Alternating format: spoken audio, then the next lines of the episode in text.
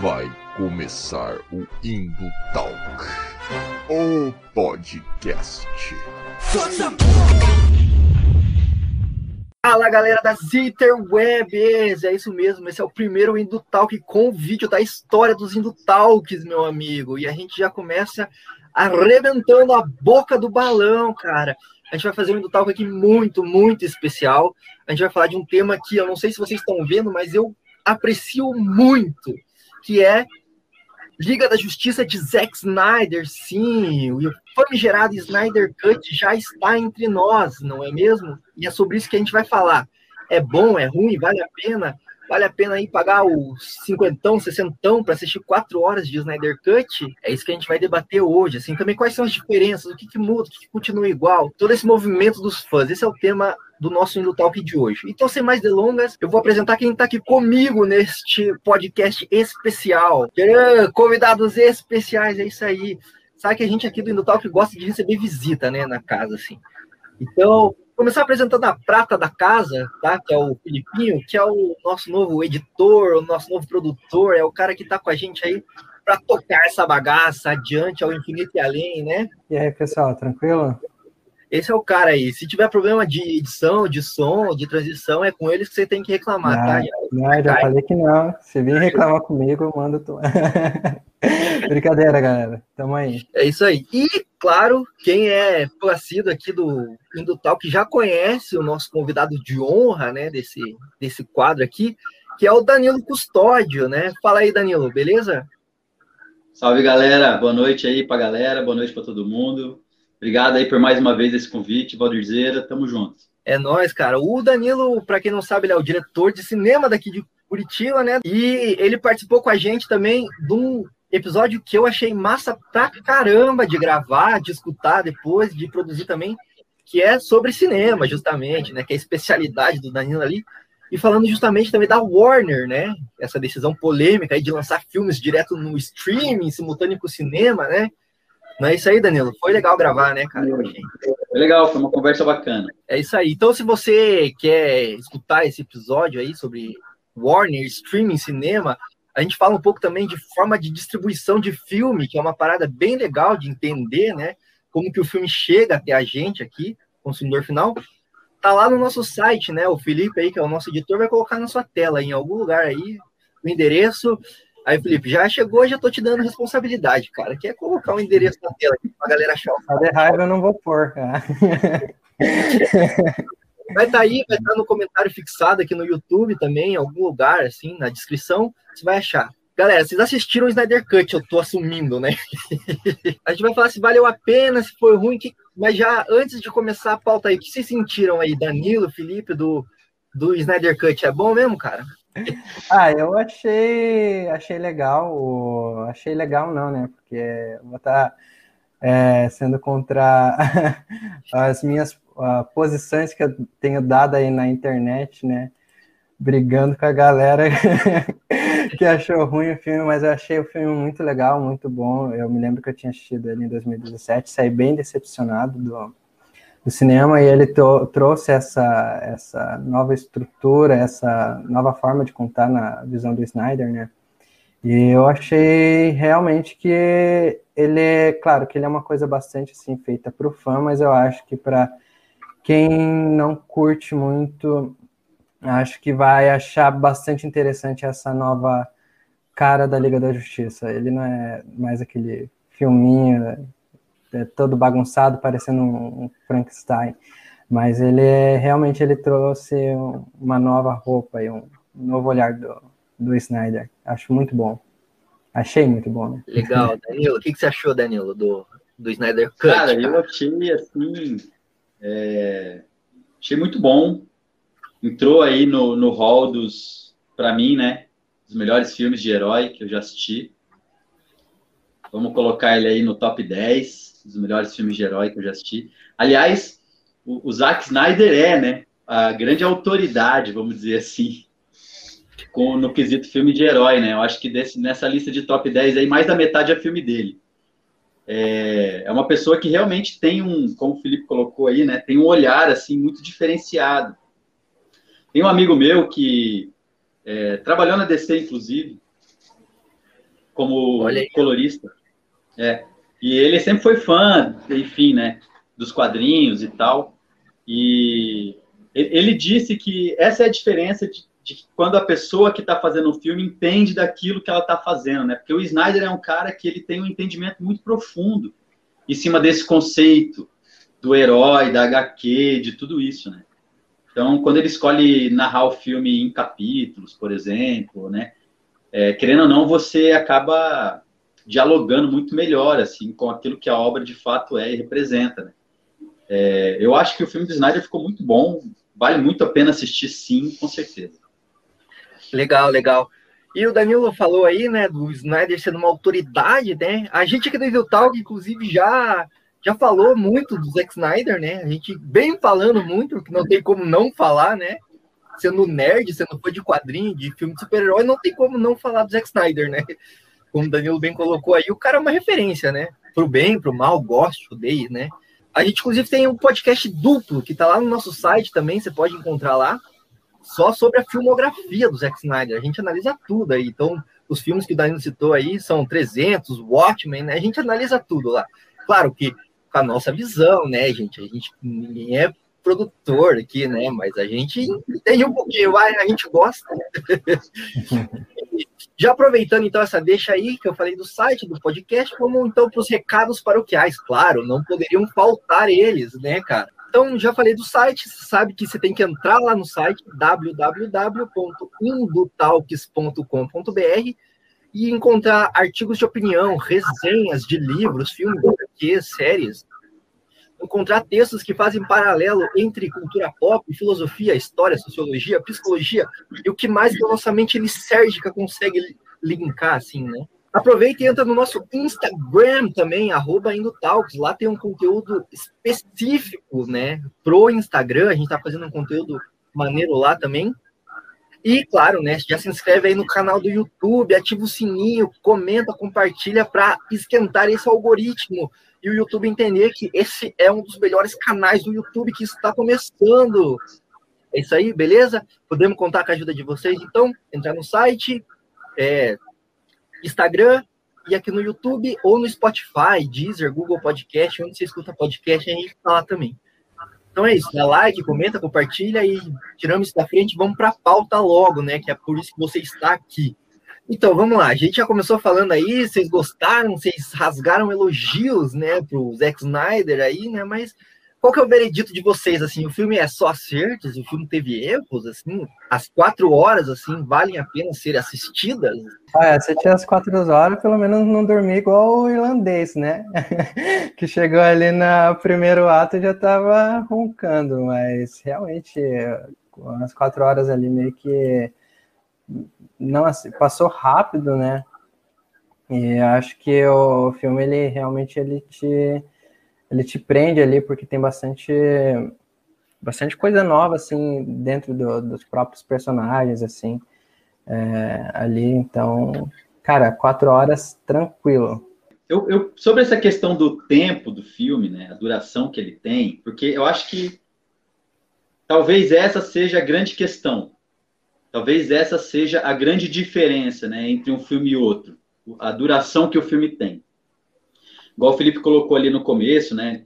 Quando ele assistiu o primeiro, ele viu o segundo, ele percebeu que o filme não era aquela salada, né? Aquele monte de coisa desconexo, muitas vezes e tal. Então, acho que a duração do filme, ela é responsável, sim, por a gente conseguir fazer uma imersão do ponto de vista da direção, assim, né? Quando o diretor planeja um filme, ele planeja é, que você tenha uma experiência cinematográfica. Se a gente está falando de um diretor de cinema, né? Então, o objetivo dele é que você tenha uma experiência cinematográfica, né? Que você possa vivenciar ali mesmo, naquele tempo que você está assistindo o filme, uma coisa sensorial, né? É, e nessa perspectiva, a duração que o filme tem, ele acaba envolvendo mais mesmo a gente, o nosso olhar, né? Por exemplo, não sei se pode dar spoiler, mas, enfim, né? Vou citar algumas coisas. Vou citar algumas coisas, mas assim, é, uma coisa que eu achei muito interessante na versão do Snyder, se comparado com a versão anterior, por exemplo, é o tempo daquela cena inicial do assalto.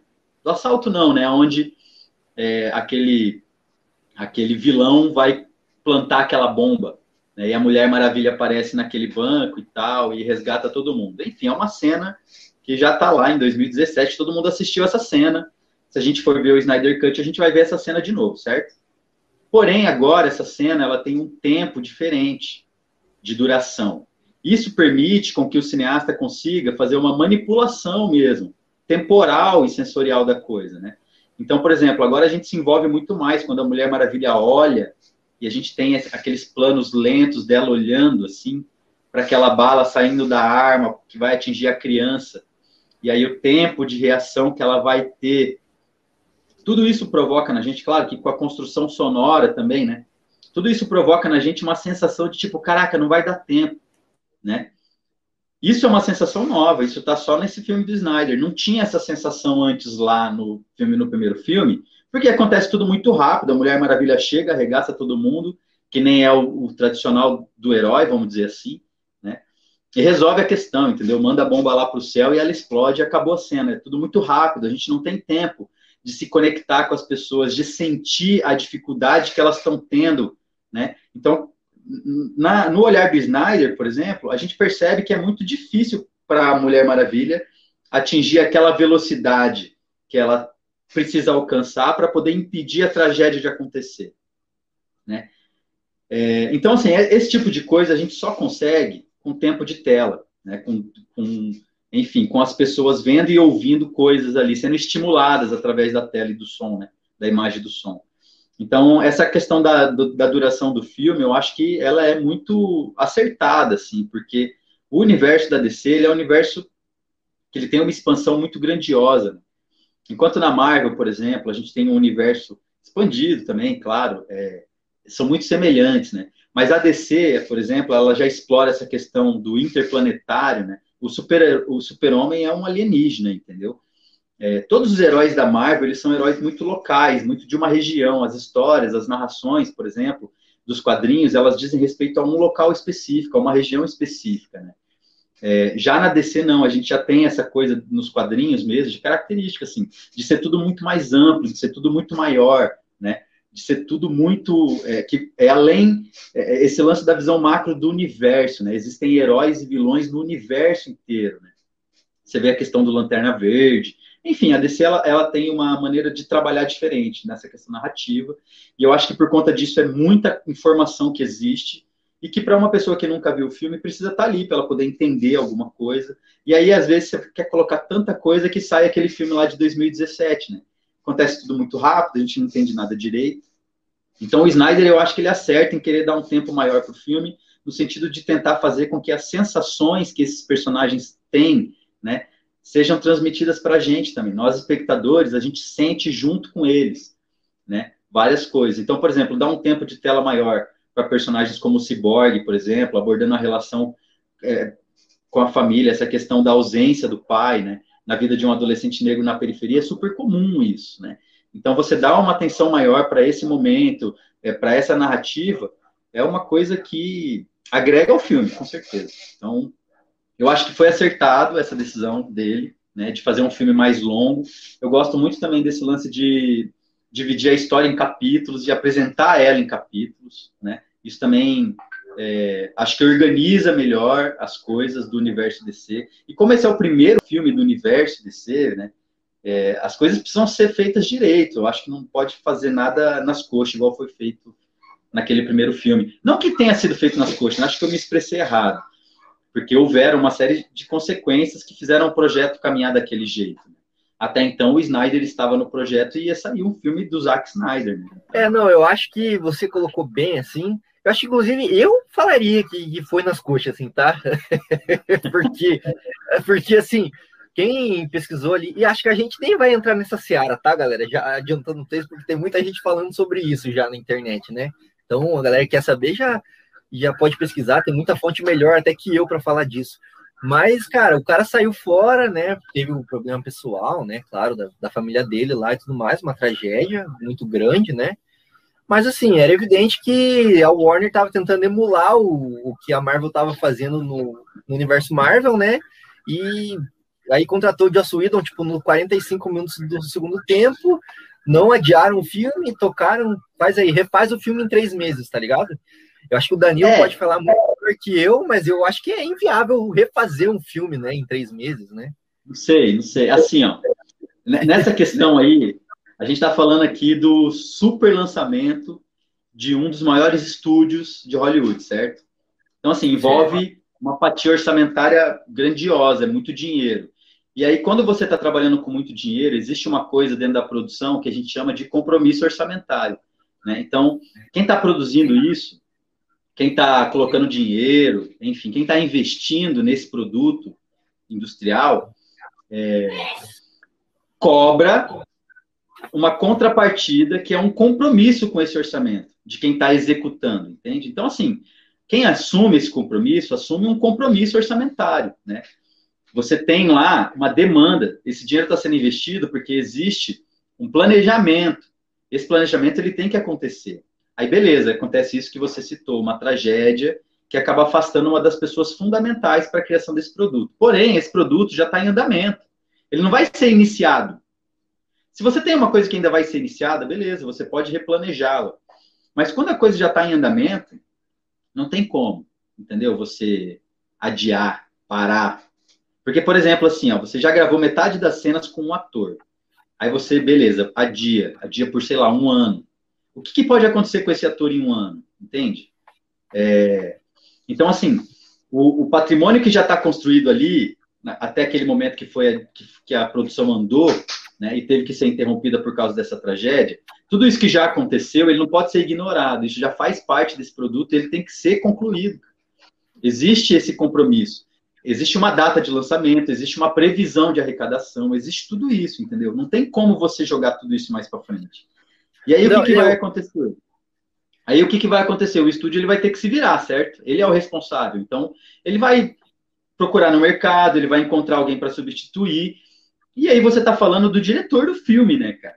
Assim, o filme é do estúdio, mas não é o estúdio que conduz criativamente a coisa. E assim, ó, eu não estou querendo aqui também desmerecer o trabalho do diretor que foi feito, porque assim, o diretor pegou um negócio que já estava andando, entendeu? E aí ele também não pôde é, dar o olhar dele, porque já tinha uma coisa ali, ele teve que é, tentar fazer uma coisa que pudesse, sabe?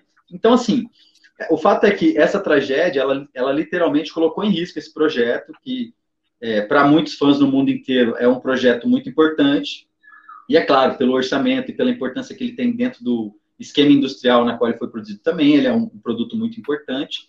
E ele sofreu com essa realidade e a forma com que foi resolvida foi essa.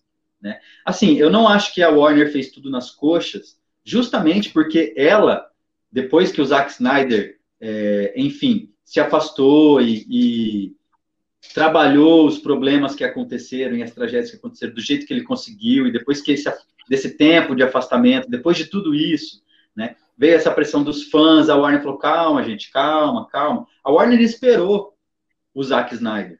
E então, esse filme veio e aconteceu de novo, sabe? Então, eu não acho que eles fizeram tudo nas coxas, porque, assim, eles cumpriram com o compromisso que eles tinham, eles lançaram um produto, esse produto foi um sucesso de bilheteria, inclusive, por mais que a gente não goste dele, ele, a gente não pode dizer que foi um produto é, que não deu certo, né? ele deu certo. É, e ainda assim a Warner manteve o compromisso, né? Porque, igual você colocou, eles estão com uma concorrência aí feroz, que é a da universo da Marvel, né? Então eles precisam também ocupar espaço de mercado, e nesse sentido, é, continuaram a proposta de trazer esse diretor, de olhar para o que ele tem a dizer, de, de, permitir com que ele diga da forma que ele quis dizer também, isso é muito importante, né? Que estúdio que investiria tanto dinheiro assim para fazer um filme de quatro horas? Eu diria que nenhum. A Marvel, a, a Warner só fez isso porque eles já tinham lançado o filme, o compromisso orçamentário já tinha sido cumprido, entendeu? E porque é no streaming também, né? É outra linguagem também, né? Tipo, não é um filme para cinema de quatro horas, né? Exatamente. Assim, ó, eu vou, eu vou é, simular para vocês e contar para vocês uma história pessoal que aconteceu comigo no meu primeiro filme. No meu primeiro filme, a gente tinha, foi um projeto feito via lei de incentivo, a gente tinha uma verba para fazer e a gente tinha um prazo para cumprir com esse orçamento, com a execução do filme, com a entrega do projeto, entendeu? O que acontece é que era o meu primeiro filme, então é uma questão de insegurança, muitas vezes, e teve um detalhe importante que foi a captação desse recurso, ela só aconteceu no segundo aos 45 do segundo tempo. Então a gente tinha poucos meses para entregar o projeto ou desistir dele, porque o prazo de captação ia vencer, e então a gente conseguiu captar. E aí a gente pediu um prazo estendido de mais seis meses, a gente tinha dois anos. A gente já estava vencendo esses dois anos e conseguiu mais seis meses.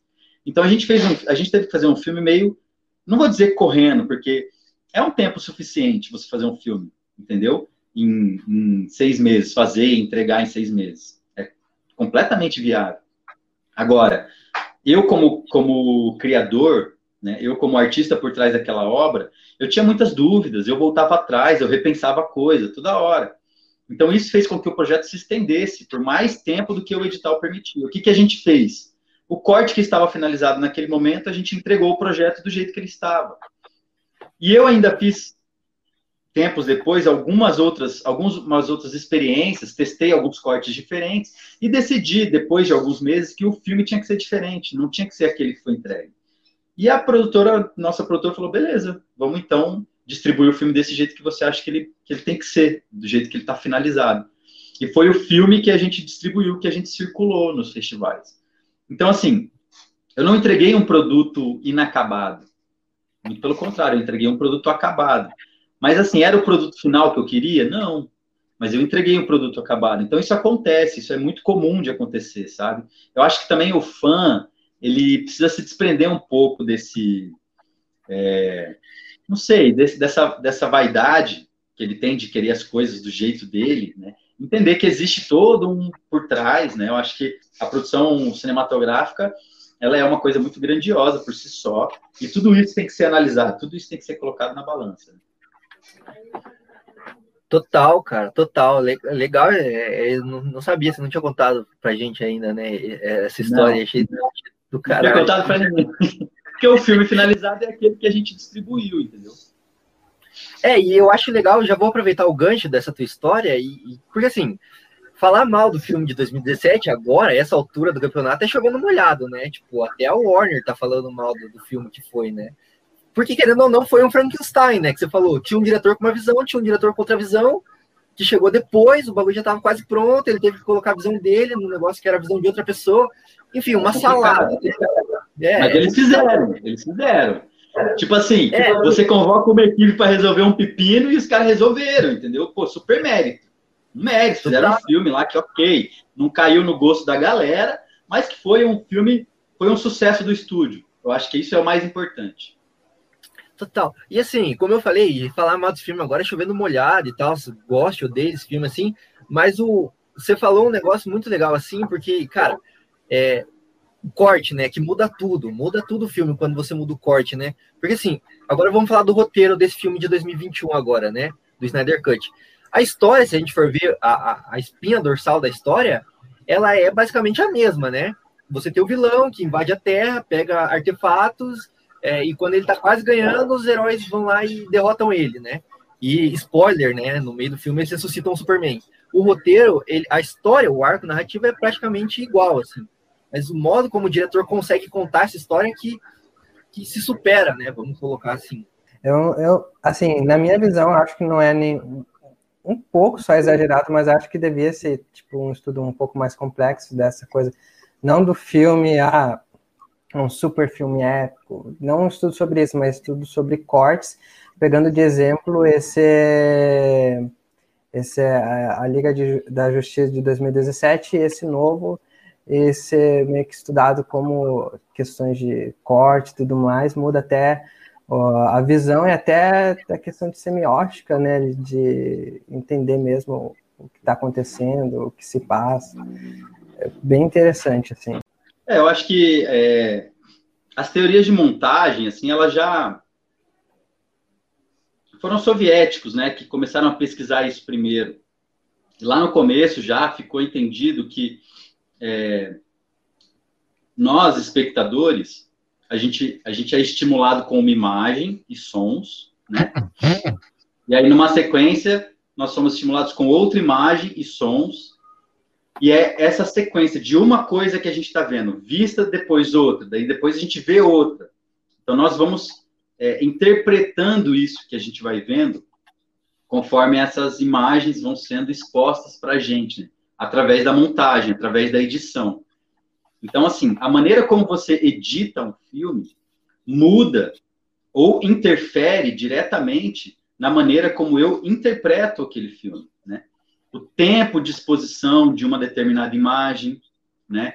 É, não é só uma questão assim de linguagem no sentido de como enquadrar, do movimento de câmera, da atriz que está interpretando, da luz, da cor do figurino, né? não, é só, não é só isso. É também a imagem que vai vir depois. E a imagem que vai vir depois. Então, essa sequência também constrói, também faz eu entender aquilo que eu estou vendo. Então, assim, nesse sentido, a questão da montagem é fundamental, né? E, e, é através da montagem que você vai organizar é, narrativamente o filme. Claro, se você tem um filme em plano sequência, aí é uma outra coisa, né? Mas se você está trabalhando com cortes, com edição, com montagem, então, se, se você mostra uma, uma, alguma coisa que está acontecendo que é do passado, daí você mostra alguma coisa que está acontecendo que é do futuro. Essa maneira de embaralhar narrativamente a, a história de um filme, ela é feita através da montagem também. O, o Snyder, ele, ele tem um, uma opção de montagem, eu acho que é muito mais interessante, sim, do que na do primeiro filme, justamente por causa dessa questão do tempo, da exposição, do tempo que aquele plano fica exposto, da duração que ele dura. Isso é uma sensibilidade do diretor, né? É, e é claro que daí o estúdio vai dizer, não, a gente não pode fazer um filme de quatro horas, tem que ser duas horas. E aí força o diretor a ser, a ter um olhar um pouco mais econômico daquilo que ele acha que seja o ideal. Mas no caso do filme do Snyder agora, ele teve liberdade total de, de trabalhar da maneira como ele achava ideal, né?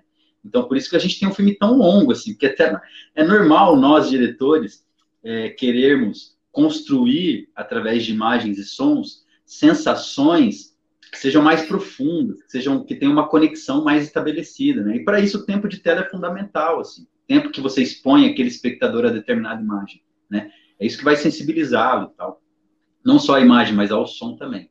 Então, acho assim, é, a questão da montagem é fundamental, assim, na, nas diferenças entre um filme e outro, né? Com certeza.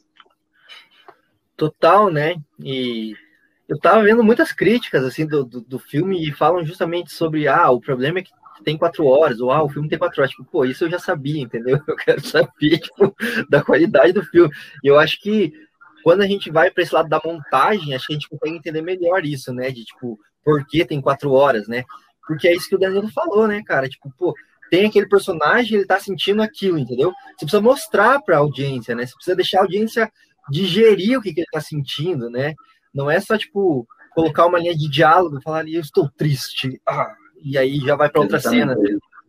Exatamente. Deixar... Muitas vezes, assim, é, construir essa tristeza para que o espectador é, sinta essa tristeza que esse personagem está vivendo, é necessário que você faça com que o espectador é, assista o que esse personagem viveu, né?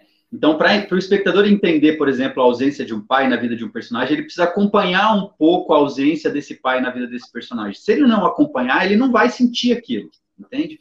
Então, e quando você precisa fazer ele sentir, fazer ele acompanhar, é mais tempo de tela que você precisa para mostrar coisas para ele, né? Então isso vai fazendo com que o filme fique cada vez maior.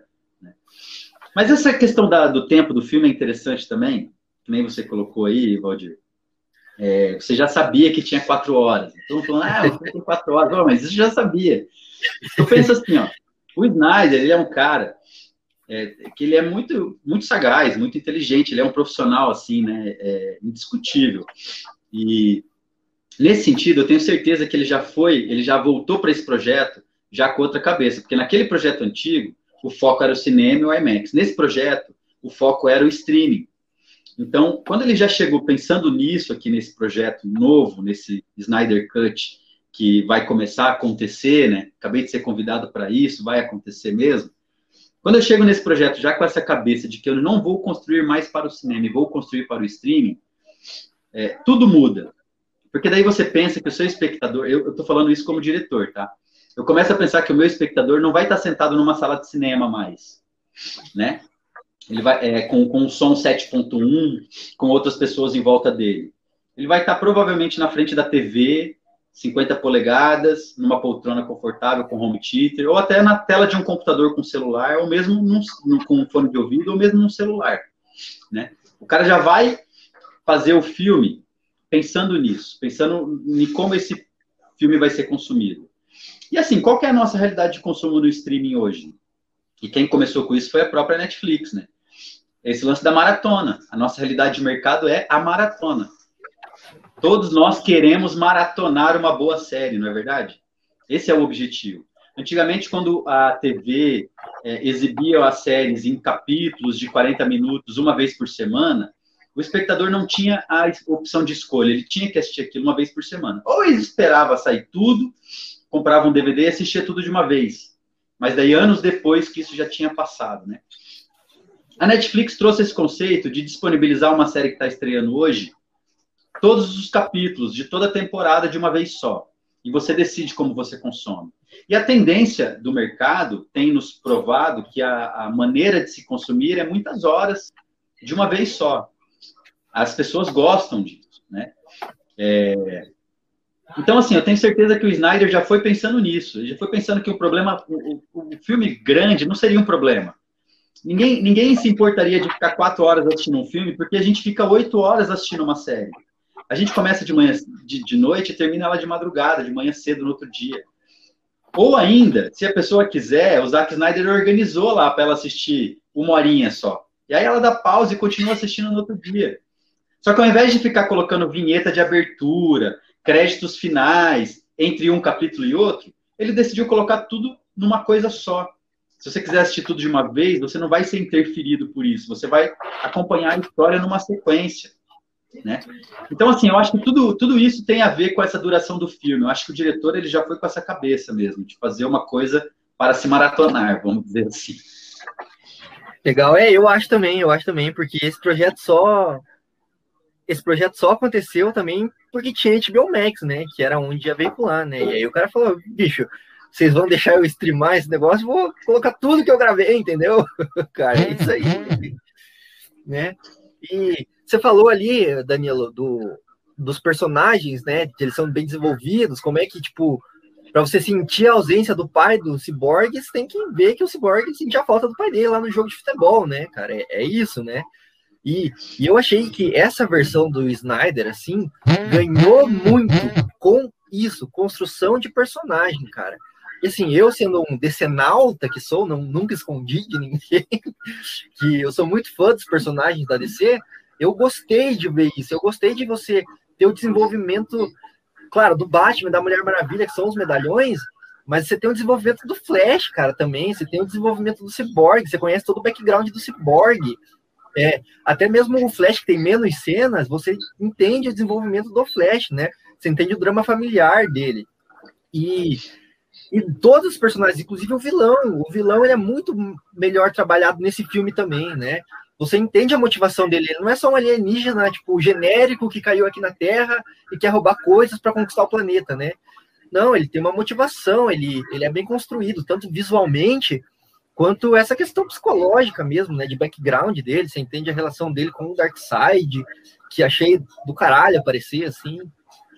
Enfim, eu achei que o que, o que ganhou, e aí de novo, repetindo, tá indo lá, porque tem quatro horas, mas ganhou nisso de construção de personagem, cara. O Snyder conseguiu trabalhar, dar tempo de tela para cada um, entendeu? A gente vê Aquaman, a gente vê Cyborg, e para mim foi do cacete, assim. Eu, eu sei que o Felipe também é, é bem fã, assim, de, de super-herói, né?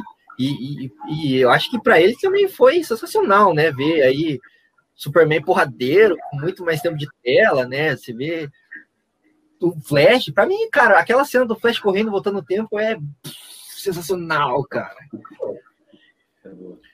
Muito foda. É, é eu fico pensando assim, como. É, claro que agora, depois da, das palavras do Danilo, eu tô com uma oh, totalmente percepção diferente de como o filme ocorre e tudo mais esse problema, mas, mas ainda não deixa de culpar um pouquinho o Joss ali.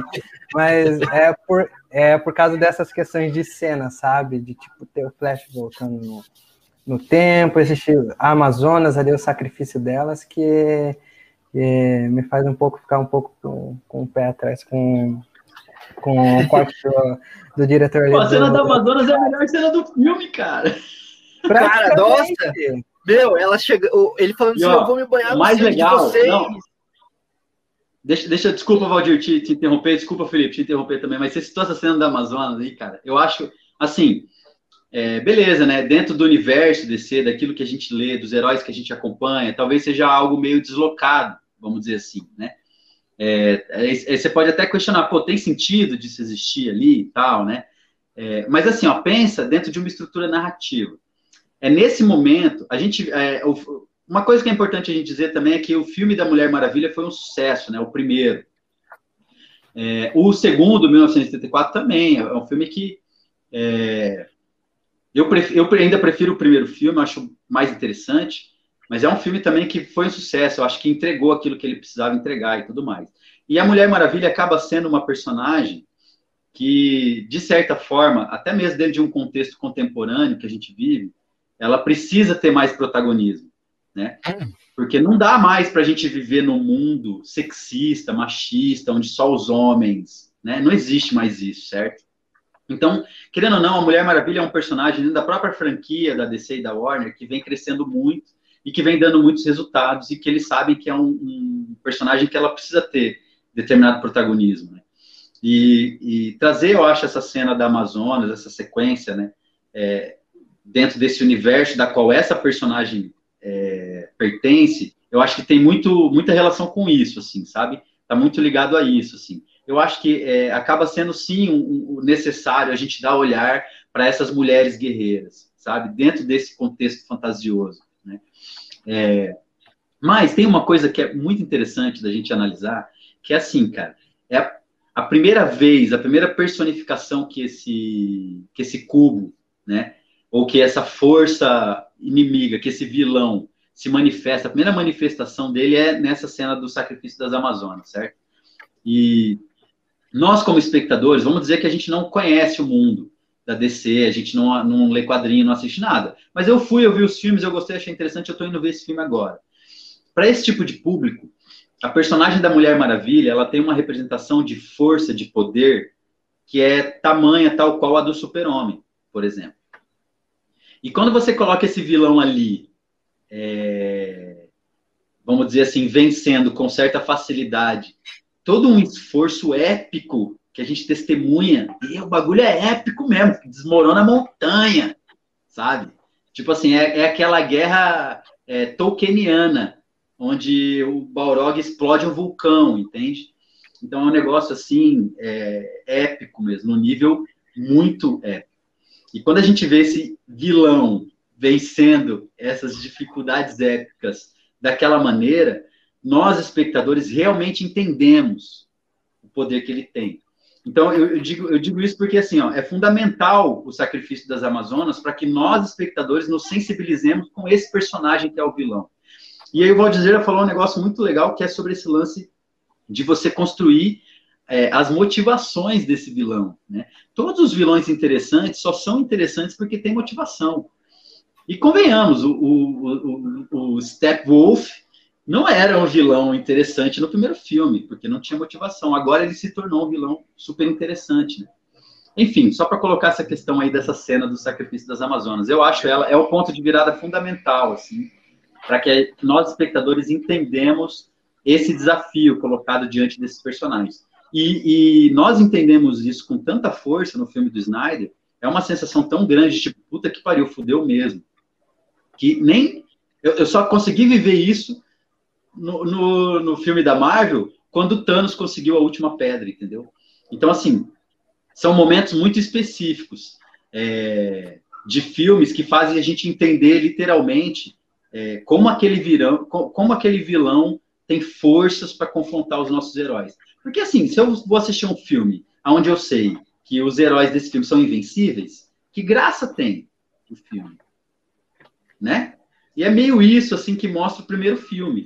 Ah, tá chegando um alienígena lá, mas os caras são invencíveis, meu. Vai lutar. Bom, o super-homem tá morto, beleza. Mas, beleza. puta, agora os caras ressuscitaram o super-homem, já era. Então não tem volta mais. Se você assiste o primeiro filme com essa mentalidade, com esse pensamento sempre. Agora, aqui no filme do Snyder, nem quando os caras trazem o super-homem de volta, nós, espectadores, temos certeza que vai dar certo. Claro que a gente já viu o filme, a gente conhece a história, então interessa pra gente muito mais saber como a história vai acontecer, né? Não qual é o desfecho dela.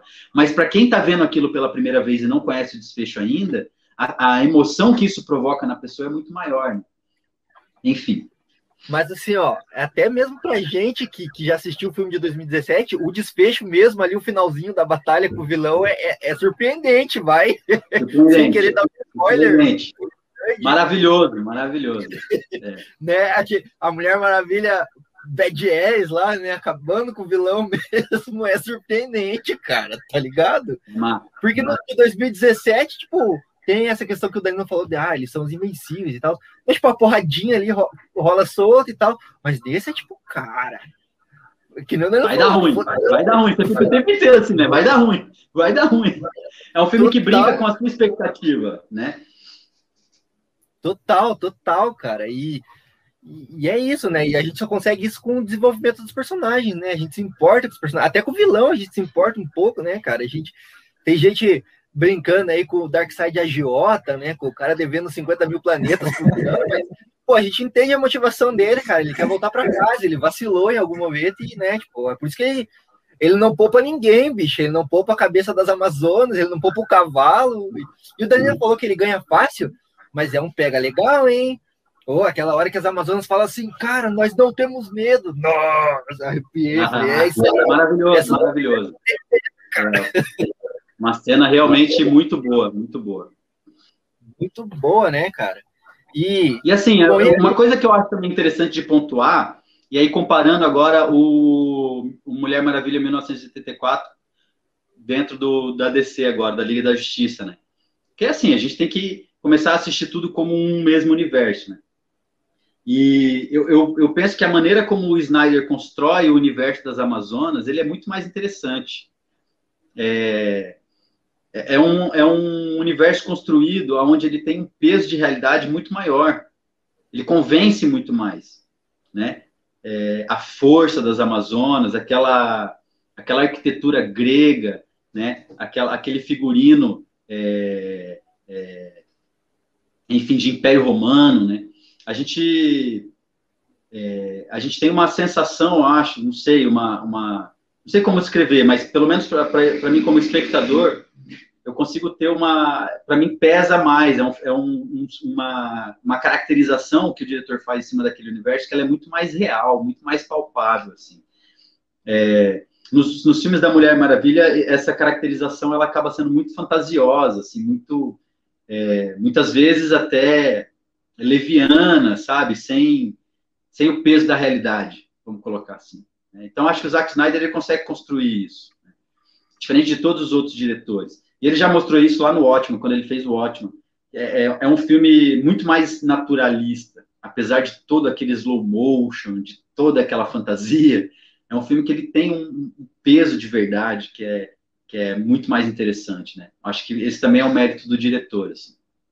Assim, sem, sem querer desmerecer o Snyder, assim, né? Mas com uma história escrita pelo Alan Moore, que, que nem foi o Watchmen, assim, o bagulho já, já fica mais fácil, né? Já, com certeza. mas, é mas, assim, é, sem querer desmerecer o cara também, né? Mas aqui eu queria emendar algumas perguntas mais técnicas daí, aproveitando o know-how aí do, do, Danilo. E a primeira é que eu vi muita gente perguntando, assim, sobre é, o formato, né, de tela do Snyder Cut.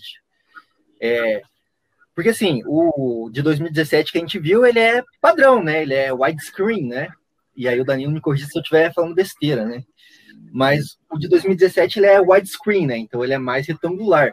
E o Snyder Cut ele veio num formato quadrado, né? 4.3, assim, pelo que eu estava pesquisando. E muita gente falou: ah, o Snyder cortou o frame, né? Ele cortou a tela para apresentar. Só que na verdade eu fui pesquisar e entender melhor. Ele restaurou os frames, né? Porque o que aconteceu foi que o filme de 2017 cortou o frame dele para encaixar no widescreen, né? E aí ele restaurou, e aí por isso que fica aquelas barras laterais, né, no filme, assim. Você consegue explicar melhor isso pra gente, Danilo? Essa relação da tela e tal? Pode falar aqui. Só uma consideração aqui. Esse negócio eu não sabia achar. Eu achei que era negócio do pirata mesmo. Essa parte cortada do lado. Corta essa Porra, aí, ó, piratear direito, os caras servem. É, o filme veio errado. Cortaram o filme, cortaram errado. Cortaram bem errado. Ai, ai.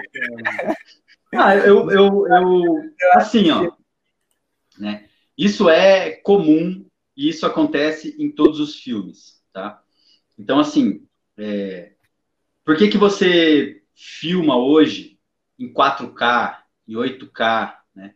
Então, só para deixar quem está nos assistindo aí, nos ouvindo, é, um pouco mais é, por dentro, né? Mas assim, hoje a gente tem um dispositivo padrão de exibição que é em 1080p, que é o tal do Full HD, certo? É, nós temos também o HD, que é o 720p, não é o Full HD, né? E temos as versões standards e para celular e para Android, que daí são menores ainda, com resoluções menores. Mas o nosso esquema padrão de exibição é o do Full HD, que é o 1080p. São mil linhas. Mil linhas. Quando a gente fala em 4K, são 4 mil linhas.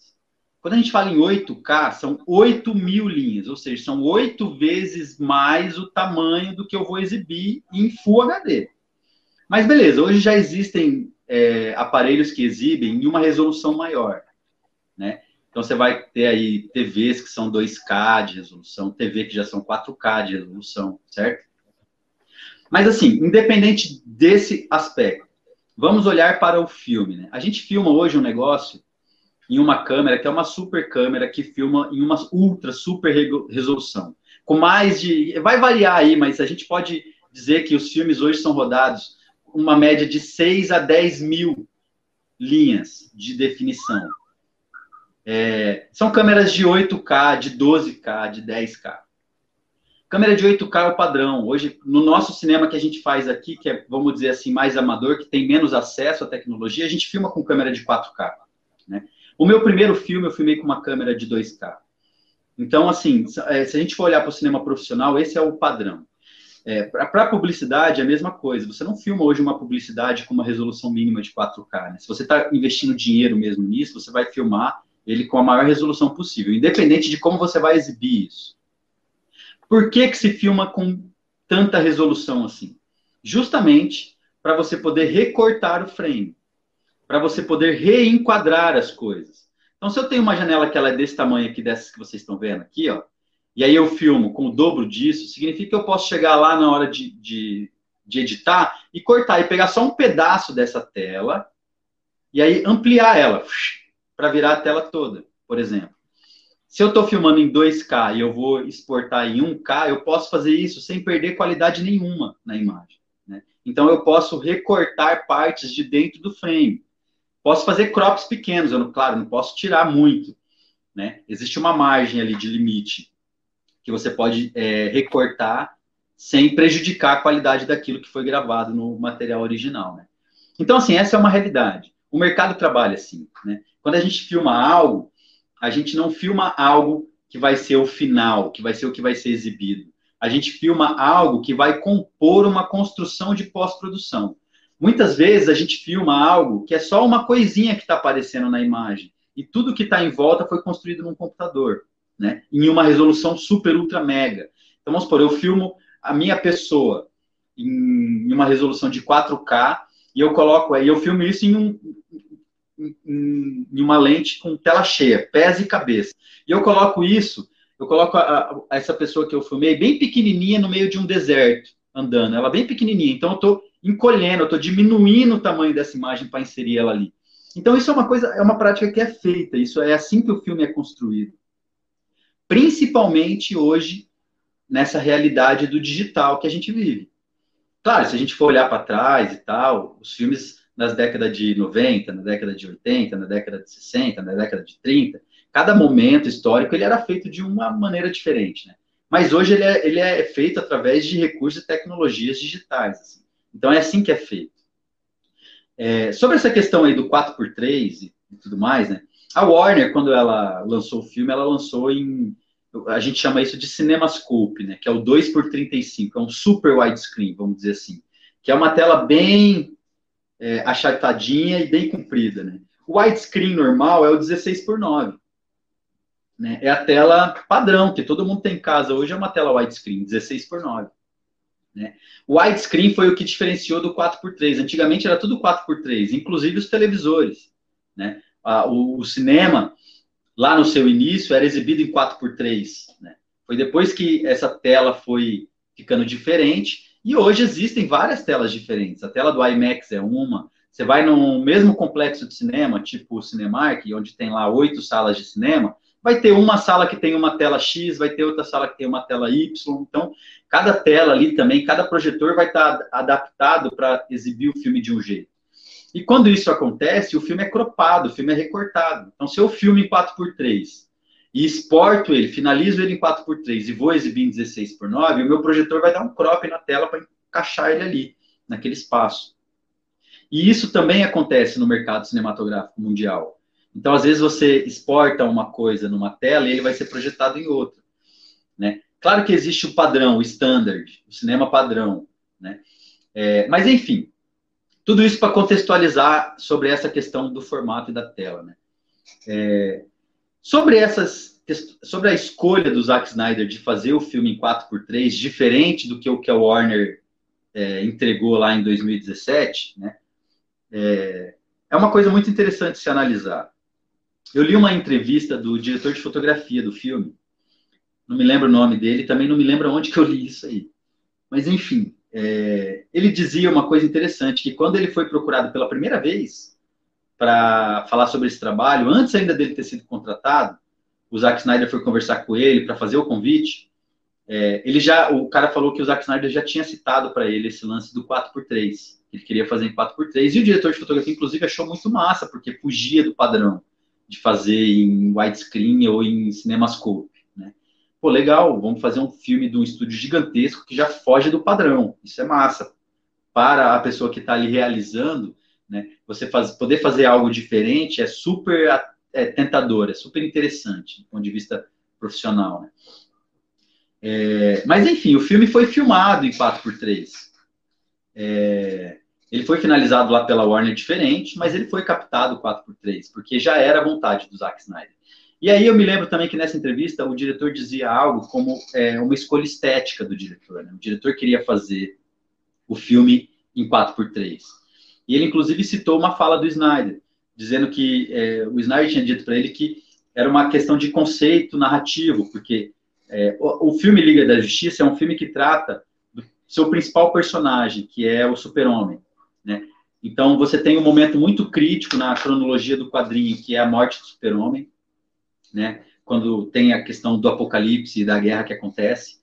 Aliás, a cena inicial desse filme, tanto na versão original da Warner quanto agora na do Snyder Cut, é muito legal, né? muito massa mesmo. A morte do super-homem é, vista daquela maneira, com aquela é, visualmente, sonoramente, foi um negócio muito incrível. Eu li aquilo no quadrinho.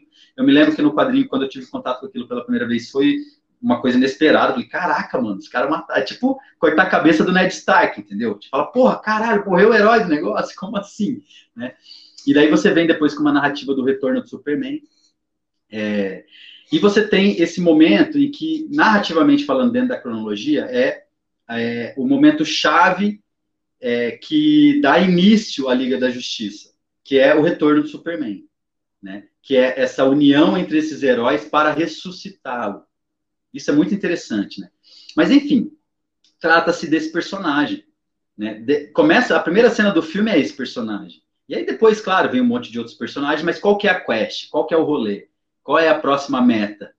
É ressuscitar o super-homem. Depois, a, a, partir do momento que eles descobrem que isso pode ser possível, é a primeira coisa que eles querem fazer. Claro que eles vão relutar, eles vão se questionar se isso é certo, né? E é muito interessante também todo esse questionamento que acontece no filme do Snyder, tem a ver com isso que a gente já discutiu aí do tempo de tela e tudo mais. Né? O espectador ele tem mais tempo de também vivenciar esses dilemas com os personagens. Mas enfim, é um filme que trata do super-homem. E o Zack Snyder disse para esse diretor de fotografia que o filme do Homem de Aço é um filme que ele é do cinemascope, ele é totalmente horizontal. E a partir desse momento o super-homem começa a se reerguer, né? No Batman vs Superman, já é um filme que ele é 16 por 9, ele não é cinemascope, ele é widescreen normal. Então ele já é um pouco mais vertical. E no Homem, no, no Liga da Justiça, que é o retorno do Superman, né? É, você tem um, uma janela 4 por 3 que já é muito mais horizontal. E ele falou nessa entrevista que pro diretor tinha esse conceito de, de do, do se manter em pé, do se levantar, do ressurgir, né, do, enfim, dessa, dessa questão desse personagem específico é, retornar no seu ápice, né? Então você tem aquela cena que eu acho também que é uma das principais cenas do filme, que é quando ele se veste e voa, né, naquela explosão para o espaço e para plana na frente do sol, né? Então acho que essa escolha estética pela janela 4x3, ela tem a ver com isso. Porque, enfim, foi essa informação que eu li e eu acho que faz todo sentido, né? É, acho que o Zack Snyder fez uma escolha estética que é também narrativa, porque todo diretor, todo bom diretor, é, só faz escolhas estéticas que corroborem com a narrativa. Ninguém fica se masturbando, entendeu? Fazendo, é, fazendo coisas sem sentido. Tipo, é, se, você, se você quer construir uma imagem, um som que seja interessante do ponto de vista da linguagem, isso tem que ter justificativa narrativa, não pode ser meramente só por conta da linguagem, né? Senão vira arte parnasiana, senão vira vaso vazio, né? Vamos dizer assim. É, mas enfim, eu acho que o, o, o, Zack Snyder ele teve essa escolha pautada nessas questões aí que o diretor de fotografia trouxe. Eu não sabia disso. É, é eu fui ler isso depois que eu assisti a, a, ao Snyder Cut e achei muito interessante. É, sobre essa questão de, de, fazer o filme 4x3, eu acho é, acaba sendo um retorno né, do cinema às suas origens. É, foi assim que tudo começou, nessa janela aí. E eu acho que faz mais sentido se a gente for pensar no streaming. Porque por mais que as pessoas tenham telas horizontais, é, existe uma, uma, massiva maioria de gente aí, principalmente a juventude, né, essa galera que vem aí hoje com 12, 13 anos, que é uma galera que assiste no celular mesmo, entendeu? Vai assistir Liga da Justiça no celular, sabe?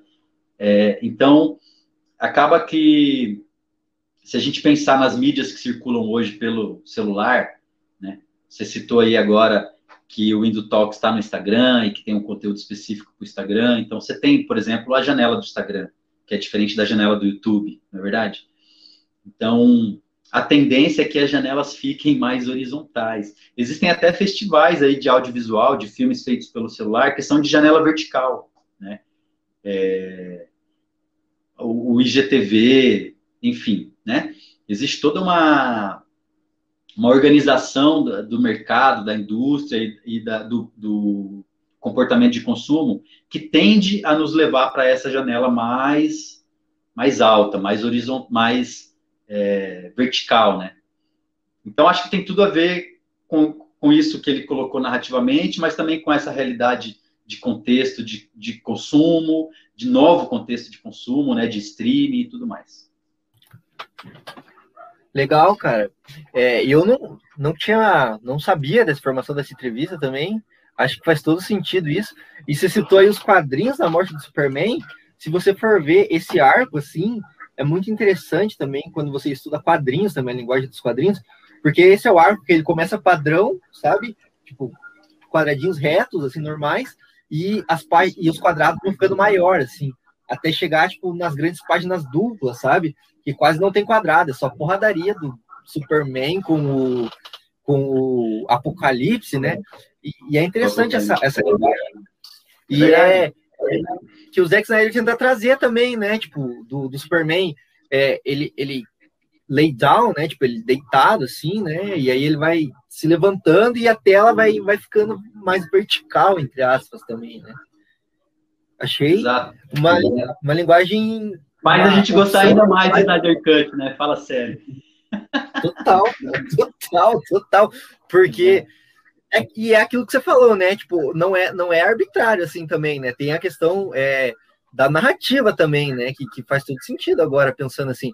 Porque eu lembro quando você falou lá no curso que, que eu participei lá, você falou, cara, você vai ficar usando é, é, plano, e você vai ficar usando técnicas assim vazias que não quer dizer nada, tá ligado? É tipo, ficar falando, nossa, olha como eu sei fazer é, um, uma técnica aqui, olha como eu sou bom de técnica, mas eu não consigo contar uma história legal, entendeu? É tipo. E, e, e, é o contrário aqui, né? O Zack Snyder usa o, o técnico para contar uma história, né? E, e eu achei Inclusive isso... a janela, né? Inclusive a janela. Ele é tão genial que ele vai até nesse aspecto. Total, total. O cara sabe aonde ele vai veicular o, o, o lance dele, assim, e usa isso para contar a história, né, cara? Do, é, caramba. É, ficou sabendo, mas o Zack Snyder, várias vezes, deu várias entrevistas, é, e soltava muito material promocional também em preto e branco, né? É, ele soltava muita coisa em preto e branco, tem a ver com a linguagem lá do uniforme preto e cinza do, do Superman, né? Mas é uma, uma escolha de linguagem também dele, né? De, ele falou até que ele editou várias versões do filme, é, todas em preto e branco, né? E aí saiu um, um corte, né, do filme, um Snyder Cut do Snyder Cut em, em preto e branco também, né? E aí até o termo para esse, esse filme ficou conhecido como Justice is Grey, né? Justiça cinza, sabe? Porque não é tudo muito preto no branco também, tem o, cinza, né, do combate ao mal, assim.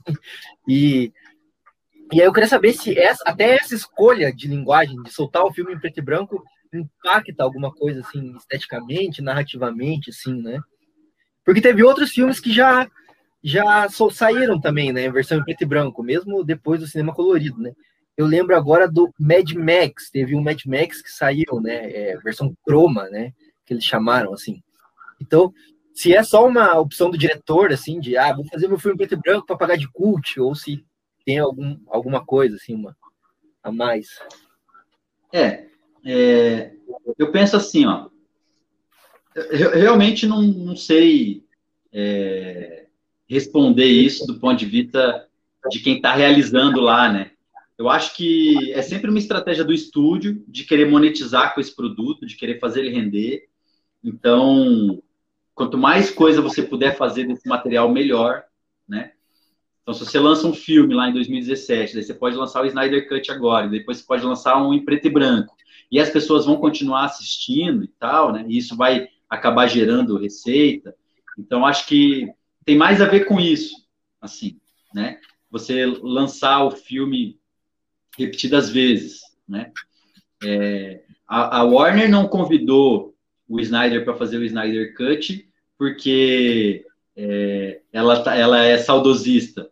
Muito pelo contrário, ela só convidou porque houve uma pressão dos fãs, e essa pressão foi muito numerosa, e os caras falaram, ó, oh, tem uma galera aqui que vai assistir de novo, vamos fazer, cara. Entendeu? Já tem um monte de coisa produzida mesmo, não vai custar tão caro. Então, acaba sendo sempre uma perspectiva mercadológica, eu acho, os lançamentos desses produtos que vão se originando de um produto principal, vamos dizer assim. Né? Tem a ver com você lançar canequinha, camiseta, bonequinho, tudo isso, entendeu? Você lançar um outro filme é a mesma coisa. Acontece muito aqui, por exemplo, aqui no Brasil, a Globo faz um filme, produz um filme, a Globo Filmes, e depois ela transmite isso na TV em série. Faz um corte, tipo Alto da Compadecida. É um bom exemplo, né? Ele saiu um filme e quando a gente vai ver na TV é uma série lá em cinco episódios, por exemplo. Inclusive, em alguns momentos montada até de forma diferente. Então, o estúdio que está produzindo sempre vai acabar buscando alternativas mercadológicas para que esse produto continue rendendo. Né? É, com relação à questão da escolha estética em si, da Liga da Justiça e tal, eu acho que o Snyder Cut ele nunca pretendeu fazer o filme preto e branco, nunca foi uma escolha dele é, fazer o filme preto e branco. Porém, eu acho que ele dialoga muito com essa questão é, da falta da cor, né? Que é essa questão da saturação nas cores de uma imagem. Então, assim, o, o Snyder, o Liga da Justiça, ele é um filme colorido, mas ele é um filme que tem poucas cores. E quando eu falo poucas cores, não são poucos elementos coloridos. É baixa saturação, né? São cores apagadas. Muitas vezes a gente tem a sensação de que aquela cor não existe. A gente vê o vermelho, a gente vê o azul, a gente vê o preto, a gente vê o amarelo, é, que mais que a gente vê o verde, é, mas isso tudo está muito é, apagado na, nas cores da imagem em si, e elas acabam saltando aos olhos na cor da luz, né? A luz que a gente vê verde, amarela, branca, né? É, essa luz ela é, ela, ela é quem dialoga, vamos dizer assim, mais as cores do que os próprios elementos coloridos de figurinos e cenários, né? É, então, acho que o Zack Snyder ele sempre teve essa preocupação estética de fazer um filme com baixa saturação, é, de trabalhar cores apagadas mesmo, né? É um conceito, é, vamos dizer assim, narrativo, que vem também, eu acho, um pouco do próprio Nolan, que está é, por trás também, a gente não pode esquecer nunca do nome dele, ele está por trás de, dos filmes da DC, junto com a Warner, é uma pessoa que também, vamos dizer assim, constrói junto esse universo, tá? E isso é uma característica que vem desde lá do Cavaleiro das Trevas, é, essa questão da baixa saturação nas cores, de fazer um filme meio sem cor, vamos dizer assim, né? É, mas que não seja preto e branco. Então, acho que o Zack Snyder nunca quis fazer um filme preto e branco.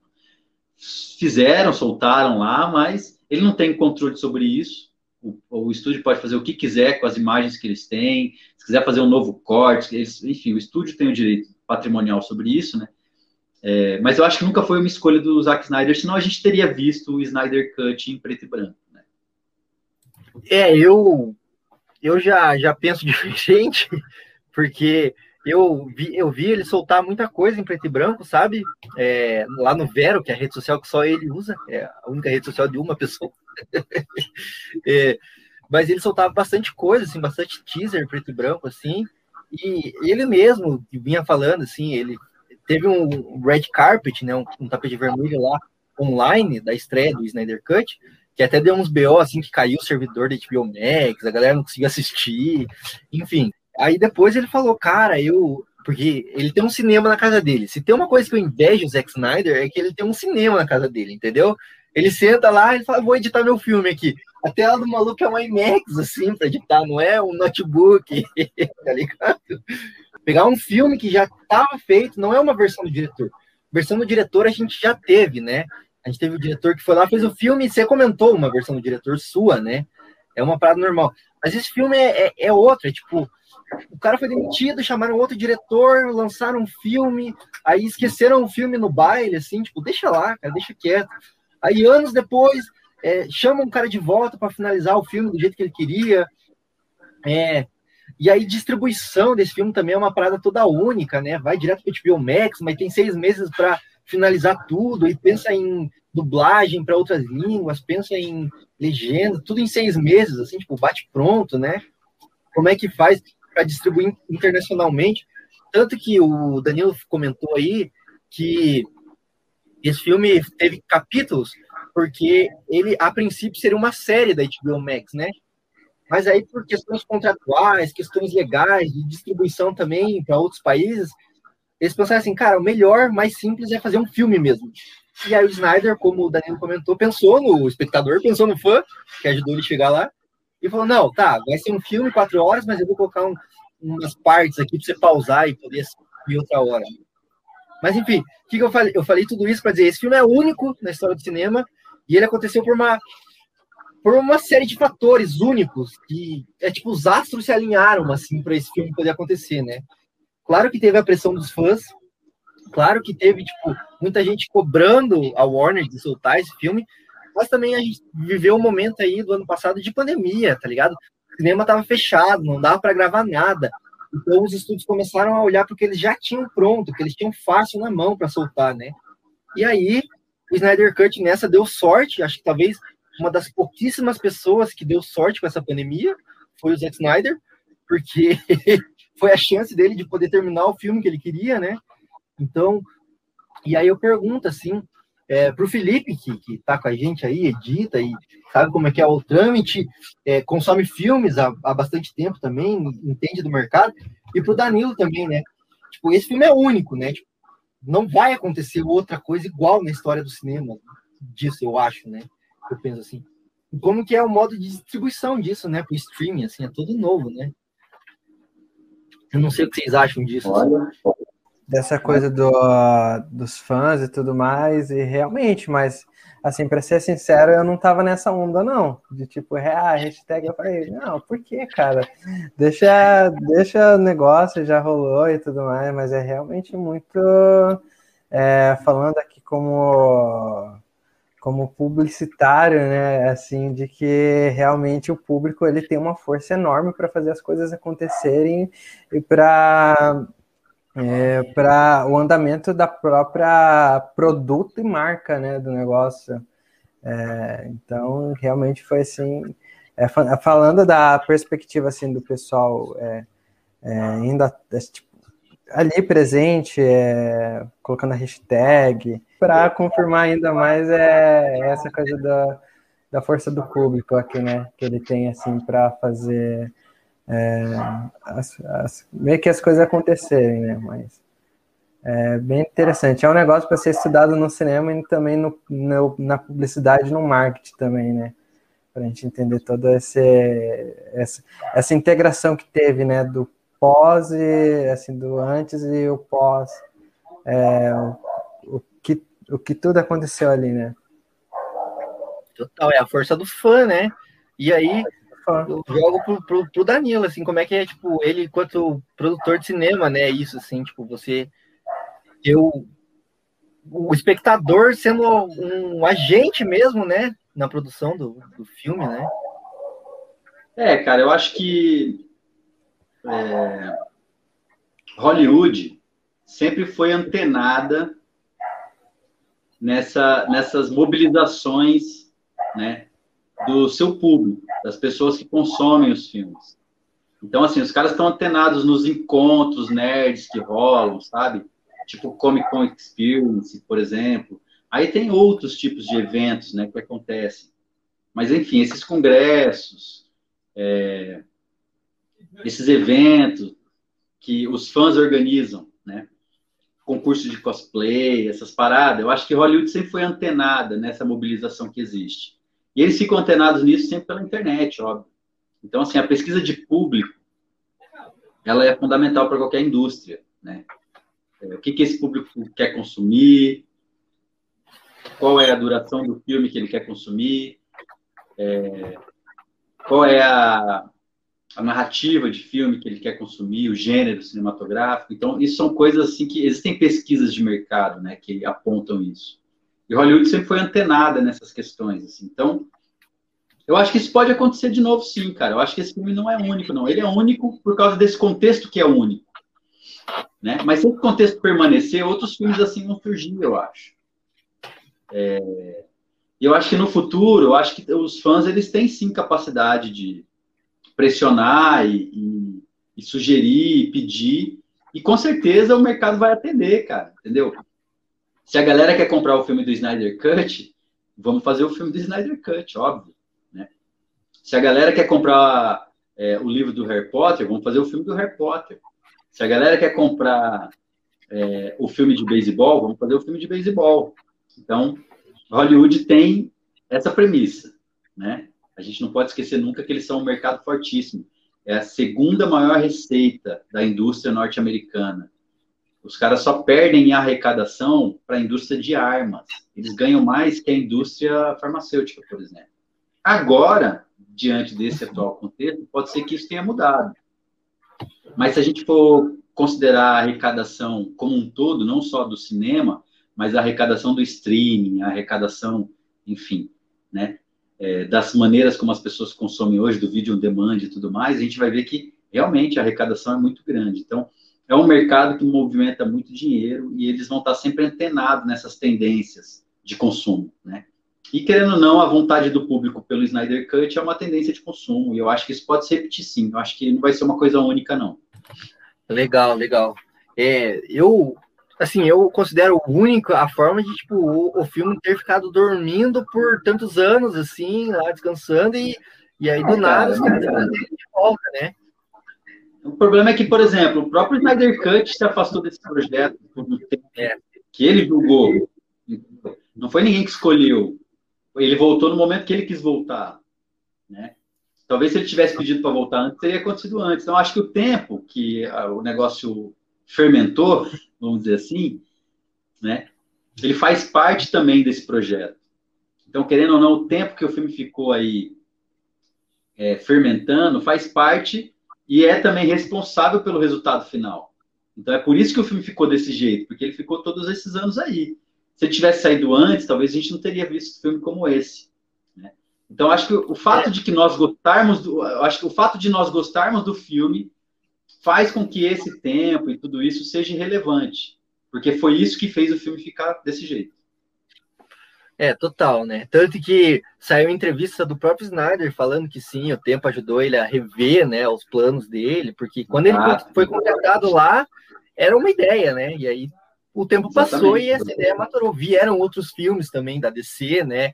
Levaram o universo da DC para outro caminho, enfim. Exato. E, e assim, e o próprio Snyder diz, assume que a Warner falou para ele assim, cara, você pode lançar, mas não é para você gravar nada mais, cara, é para usar só o que você tem gravado. E ele falou assim, tá, eu, eu, eu vou tentar. E não cumpriu a promessa, né? Ele foi lá e ligou para o Ben Affleck, o Jared é, Leto falou, cara, não, tem que gravar de novo. Quando ele terminou, veja, quando ele saiu do projeto, ele tinha gravado metade do filme. Quando ele voltou, ele topou usar coisas que ele não tinha gravado, que outra pessoa tinha gravado. Ele topou em usar, mas ele falou, cara, eu ainda preciso disso, disso, disso. Entendeu? Coisas que ele provavelmente teria gravado se ele tivesse dirigindo. Então, né? Às vezes a cena, às vezes a cena ela só fica completa porque tem um detalhe de um plano da Mulher Maravilha, do close da Mulher Maravilha olhando aquilo de maneira assustada. Então, esse plano a gente tem que gravar de novo, cara para a cena funcionar, entendeu? Não foi gravado. Então é isso. É, são uns reshoots, né? Normal, assim, não mais em Hollywood, né? Que é enorme, é megalomaníaco, né? Sempre rola reshoot, né? Mas assim, eu vi uma entrevista dele falando que, tipo, quando ele saiu, o filme tava, tipo, gravado, assim, sabe? Tanto que ele estourou o orçamento da Warner, assim, é, algumas vezes, porque ele gravou quatro horas, entendeu? Lá em 2015, 16, quando ele tava gravando Liga da Justiça mesmo, a primeira vez. E aí a Warner chegou para ele e falou: Cara, não é para gravar mais do que, do que duas horas. A gente vai fazer um filme de duas horas, grava o suficiente para fazer um filme de duas horas. Ele falou: Aí gravou quatro, entendeu? O cara é, é insano. Mas o. E aí, aproveitando esse gancho que o Danilo falou, assim, de, de do movimento dos fãs e tal, cara, eu eu lembro que agora a hashtag né, mudou, né? A hashtag agora não é mais Release the Snyder Cut, e sim Restore the Snyderverse. Ah, agora é. Agora a hashtag é Snyder Game of Thrones. é, agora é Release the Snyder Cut. Eu caí nessa, primeiro de abril. É. Não, mas assim, o, o que a galera tá tentando é, trazer é porque assim, quando Snyder foi contratado pela DC para fazer os filmes da DC, ele tinha uma ideia do que, que ele queria com esse universo, né? Era uma ideia fechada, assim, se eu não me engano, eram cinco filmes. Ele ia fazer o Superman, Batman vs Superman, Liga da Justiça, Liga da Justiça 2 e mais um, assim. E então era um, era um arco fechado, entendeu? E a partir dali a DC podia ir para onde quisesse, entendeu? Podia ter outros diretores e tal mas ele queria fazer esse arco fechado, assim. E aconteceu tudo que aconteceu, ele não conseguiu, e, e, assim, só que é bem sabido dos fãs, assim, se você der um Google, você acha, é bem fácil os planos do Snyder Cut, né, os planos do Zack Snyder para um Liga da Justiça 2. E assim, tem também a história do, ben, do Batman do Ben Affleck, que ia ter um filme solo, e o Ben Affleck saiu, né, e aí fizeram outro filme do, do, do, Batman que não é ligado com o Zack Snyder, o Snyder Cut. Então os fãs têm esse clamor para trazer o Snyder Verso de volta, né? E, e assim, e eu lembro, assim, se você é fã da DC como eu, assim, você vai lembrar do ano passado, a DC Fandom, que foi um evento online só da DC, um painel com Walter Ramada, que é o presidente da DC Filmes, falando que agora não tem mais essa pira da Warner e da DC tentar emular o jeito Marvel de fazer cinema de quadrinhos. O que, que é isso? É um universo fechado, coeso, sabe? Que todos os filmes se conectam.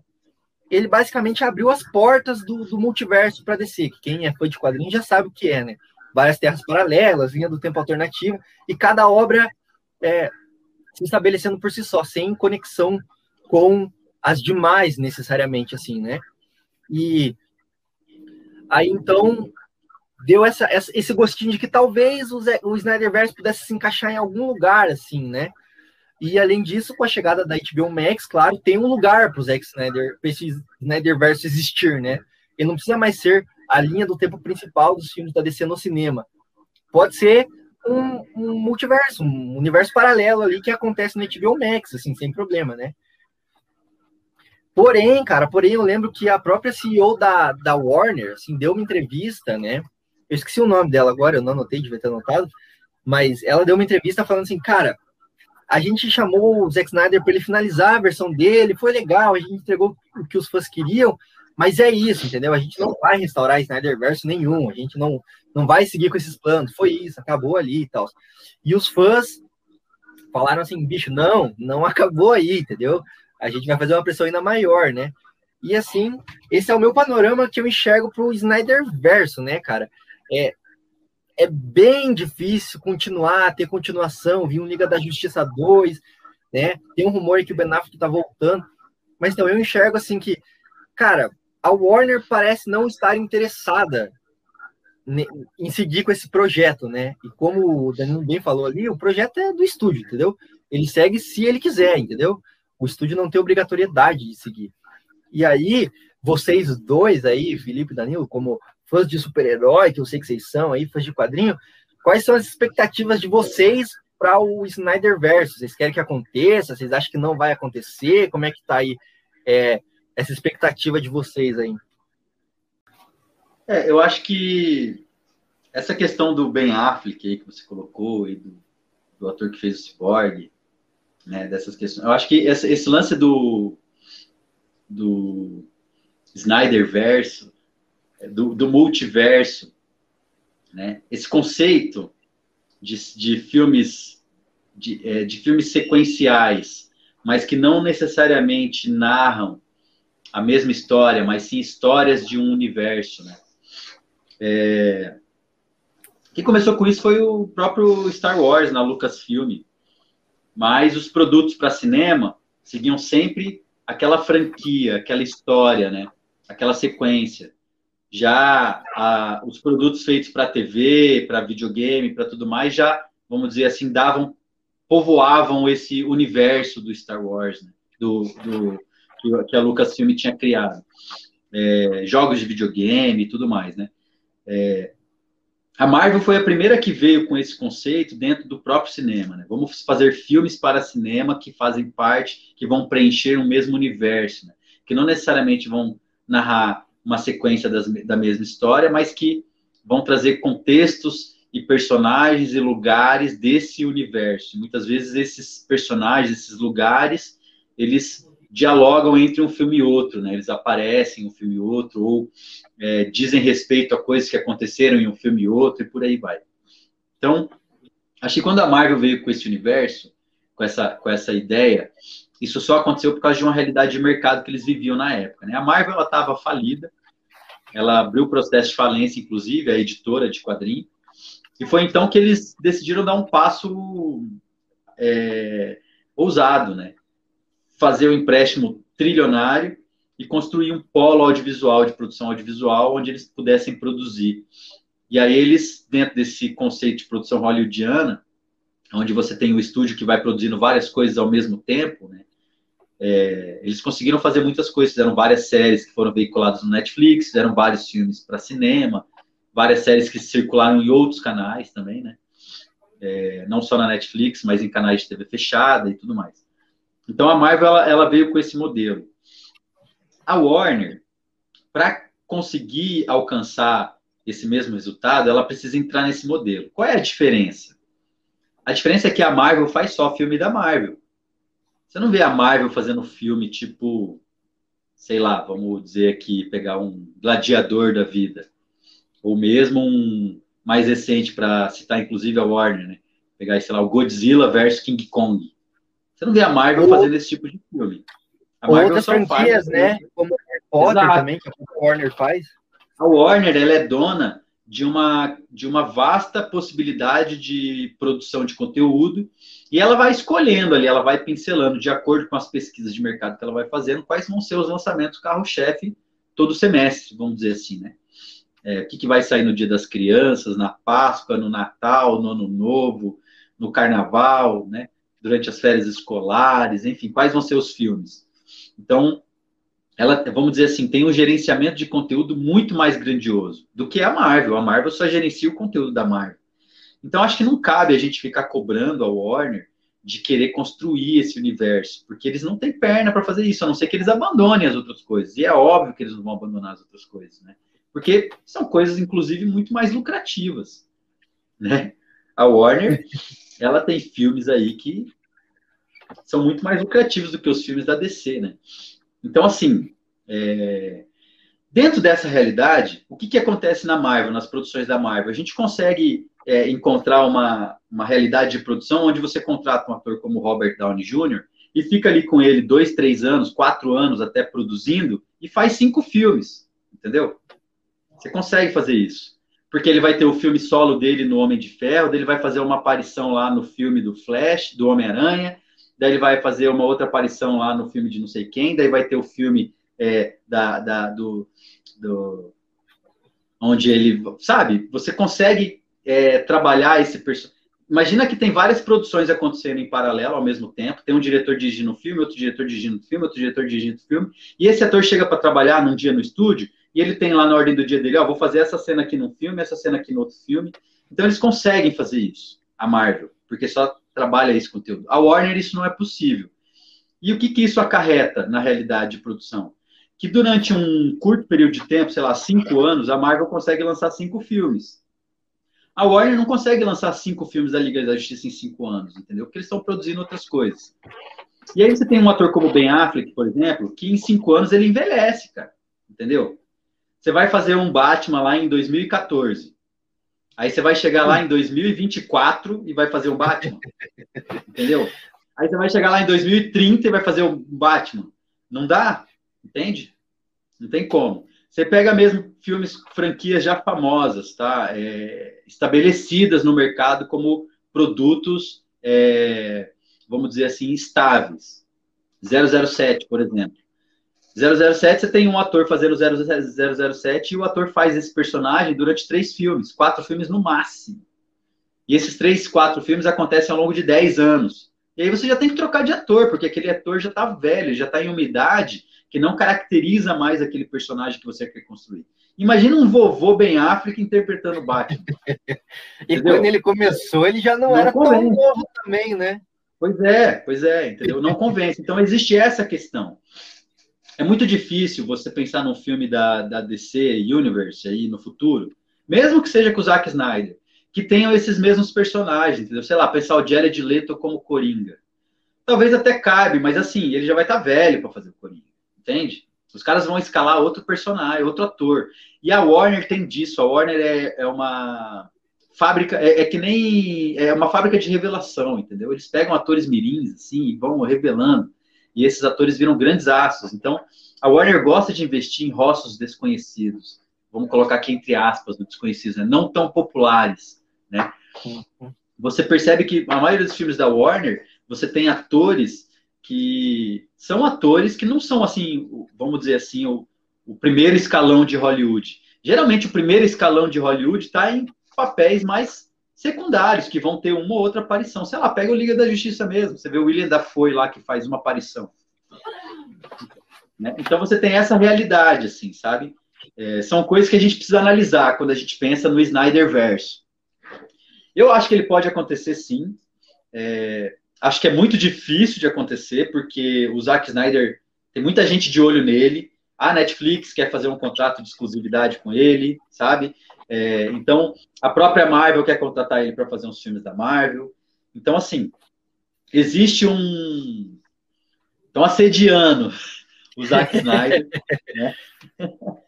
E isso pode fazer com que é, ele não trabalhe mais com a Warner no futuro e tudo mais, né? Então, existe essa realidade que a gente tem que considerar.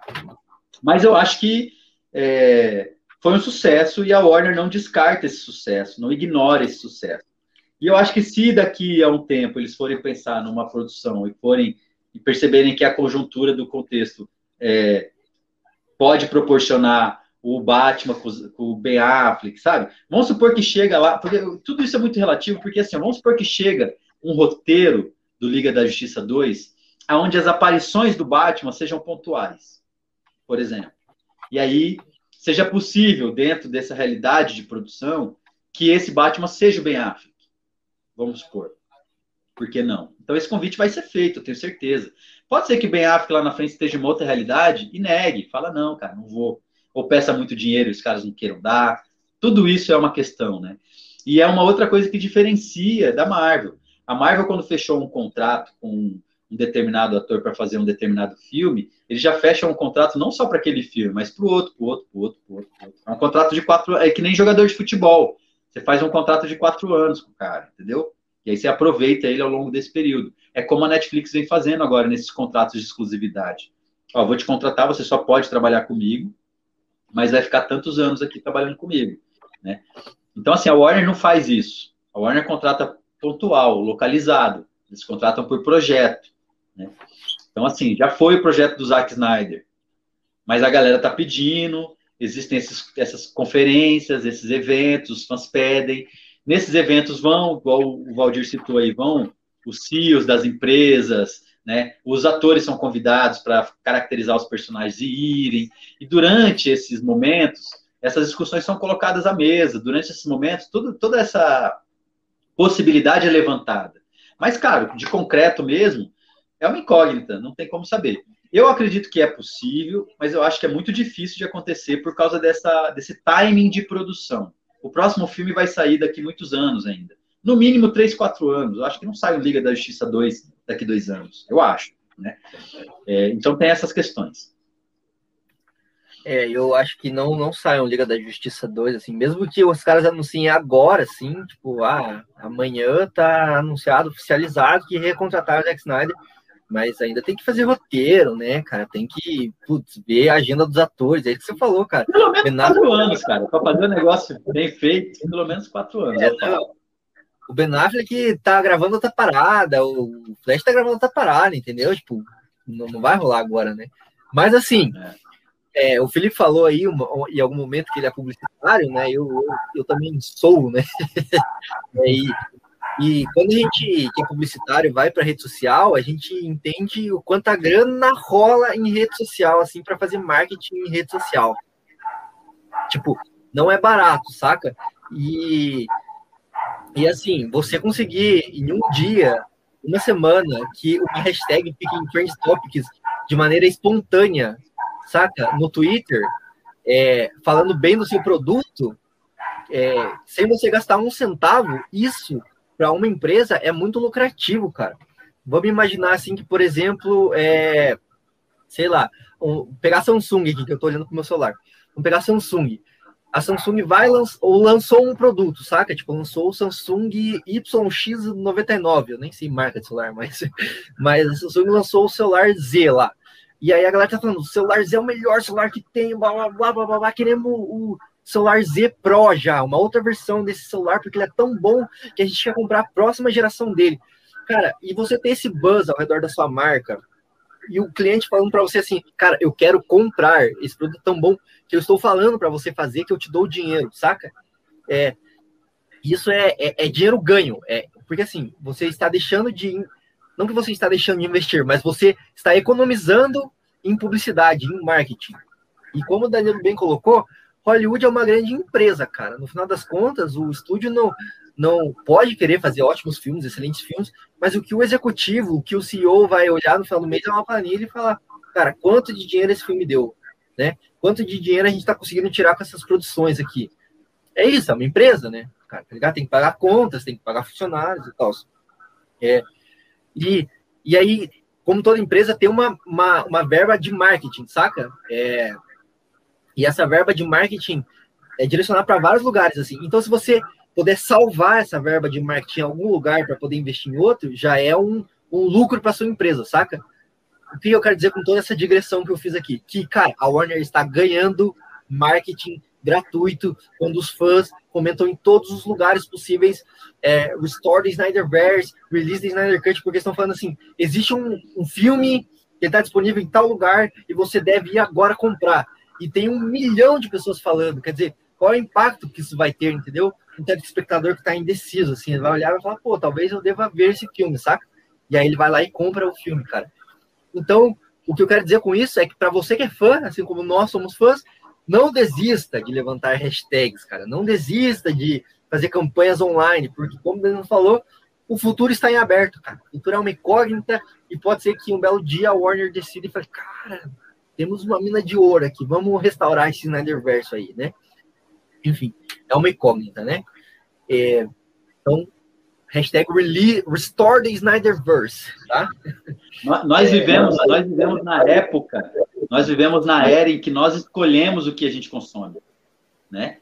Então é a gente que fala para as empresas o que a gente quer consumir mesmo. É assim que funciona.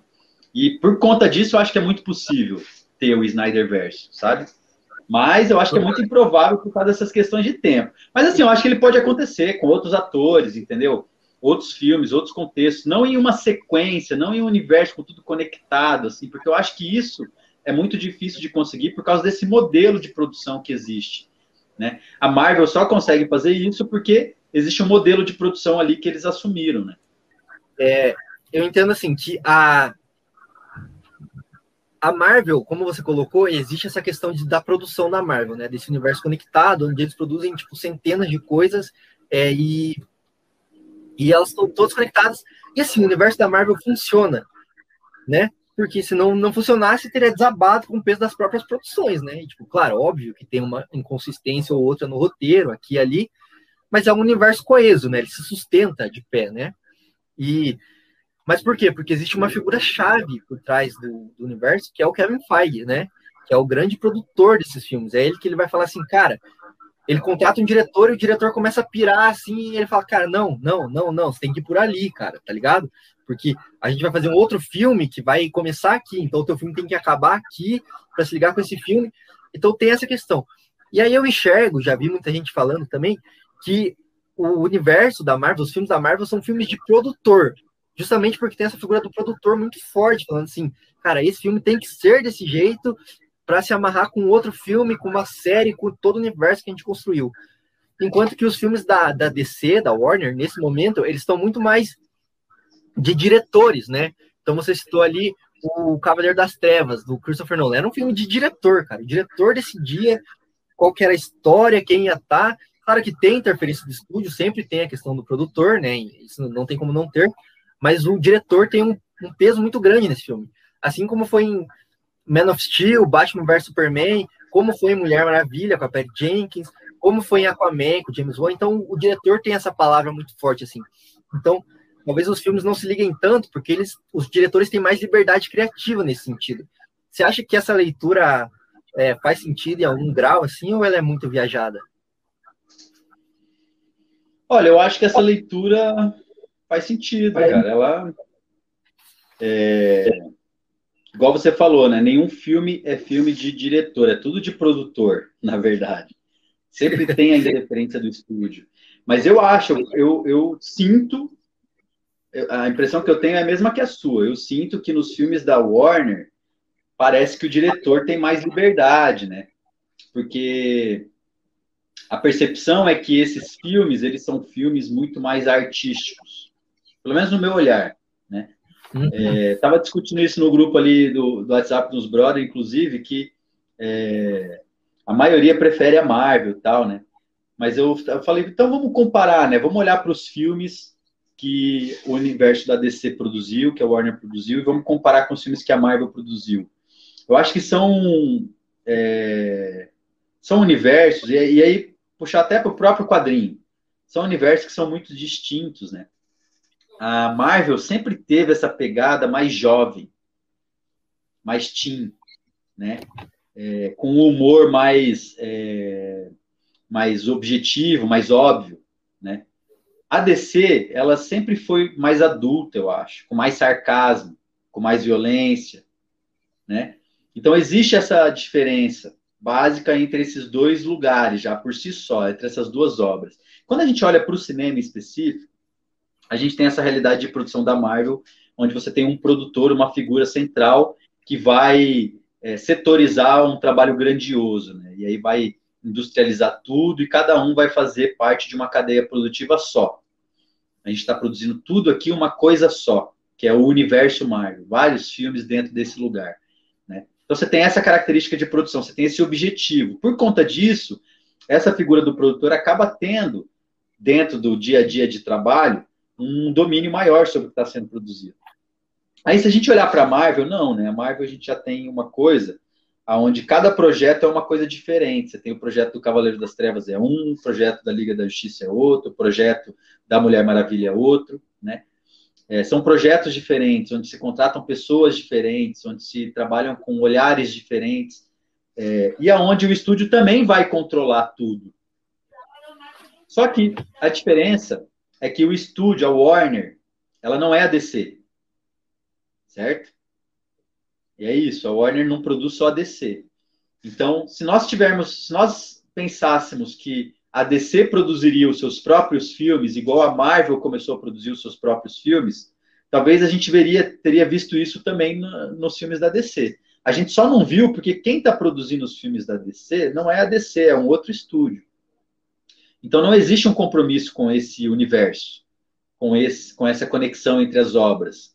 São projetos de um grande estúdio que, assim como outros projetos, vão estar escalados e elencados ali dentro de um cronograma e vão respeitar fatias orçamentárias. Então é muito diferente a, a forma de, de um estúdio olhar para esse produto e do outro estúdio, né?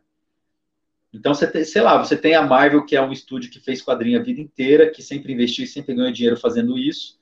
E aí, de repente, ela começa a fazer os filmes também. A própria Marvel.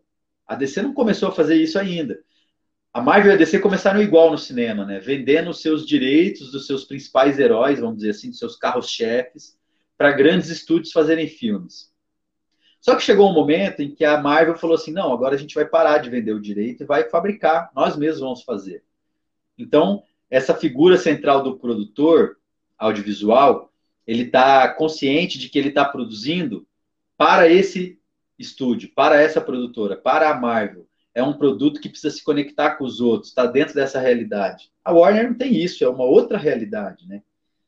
Então, acho que a diferença em si tem a ver com a própria com a própria editora fazer os filmes. Se a DC tivesse fazendo os filmes da própria DC, eu acho que a gente teria um equilíbrio nessa questão da mão do produtor, né? Mas como não é, a gente tem é, um, vamos dizer assim, uma um equilíbrio na linguagem que é colocada nos filmes. O nosso, o nosso ponto, a nossa conexão com o filme, nós espectadores, a gente se conecta com o filme não porque ele dialoga com um universo grandioso e um personagem que tem outro, que tem um passado que está no outro filme, não por causa disso. A gente se conecta com o filme pelo próprio filme, pela própria linguagem que ele apresenta. A Marvel não tem isso, cara, é muito raro. Dá para citar um ou dois filmes aqui da Marvel, no máximo, que conseguiram fazer isso, de tudo que eles produziram a gente acaba gostando mais pelas histórias que acontecem, pelas conexões, pelo universo interligado, tudo isso é muito maneiro, é muito legal, né? Então são formas muito diferentes, assim, muito distintas, e eu acho que a própria Warner é um estúdio que ela já trabalha com essa mentalidade de contratar um diretor e, e, e ter um... Por que, que a gente está contratando esse diretor? Porque a gente acredita no trabalho dele. Então a gente vai deixar ele fazer o filme do jeito que ele quer. Claro que eles têm o um controle sobre isso, né? Já a Marvel, eu acho que tem um pensamento muito diferente, no sentido de que não, a gente não está contratando um diretor pela visão do diretor, a gente está contratando um diretor para fazer um filme pela visão do produtor, porque é, é, isso, esse universo que importa, né? Então tem essa questão também. Mas eu, eu, eu concordo com o Danilo, assim, né? Eu acho que tem esse, essa questão, assim, e do, tanto que a, a Marvel já tretou com vários diretores. A, a, Warner também já tretou com o diretor, tá? É, é, diferenças criativas é normal, principalmente e um, quando está fazendo algo na escala de Hollywood, né? Vamos colocar assim, né? É normal, é normal. De repente o estúdio quer, quer ir para um lado e você quer ir para um outro, e vocês falam, cara, não dá para continuar, entendeu? Alguém tem que ceder. Mas a, a, Marvel trata mais forte, assim, com os diretores, assim, nesse sentido de controle de universo, né?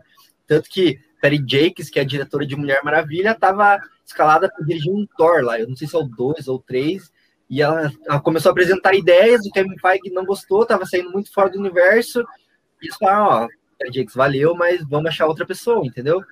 O Edgar Wright também, que é o cara do Todo Mundo Quase Morto, é esse o nome do filme em português? O Shaun of the Dead. É, e o cara do Baby Driver também, ele tava para dirigir, é, roteirizar e dirigir Homem-Formiga, o primeiro, e aí ele começou a pirar muito longe, assim, sair fora do universo, não fazer as conexões, e o Kevin Feige falou, cara, brigadão, abraço, usaram muita coisa do roteiro dele, tanto que ele é acreditado como roteirista, né? Mas assim, falaram, ó, cara, brigadão aí pelo seu serviço, vamos achar outra pessoa para dirigir que se encaixe na nossa linguagem. Né? Então a Marvel trata muito mais com o diretor, né?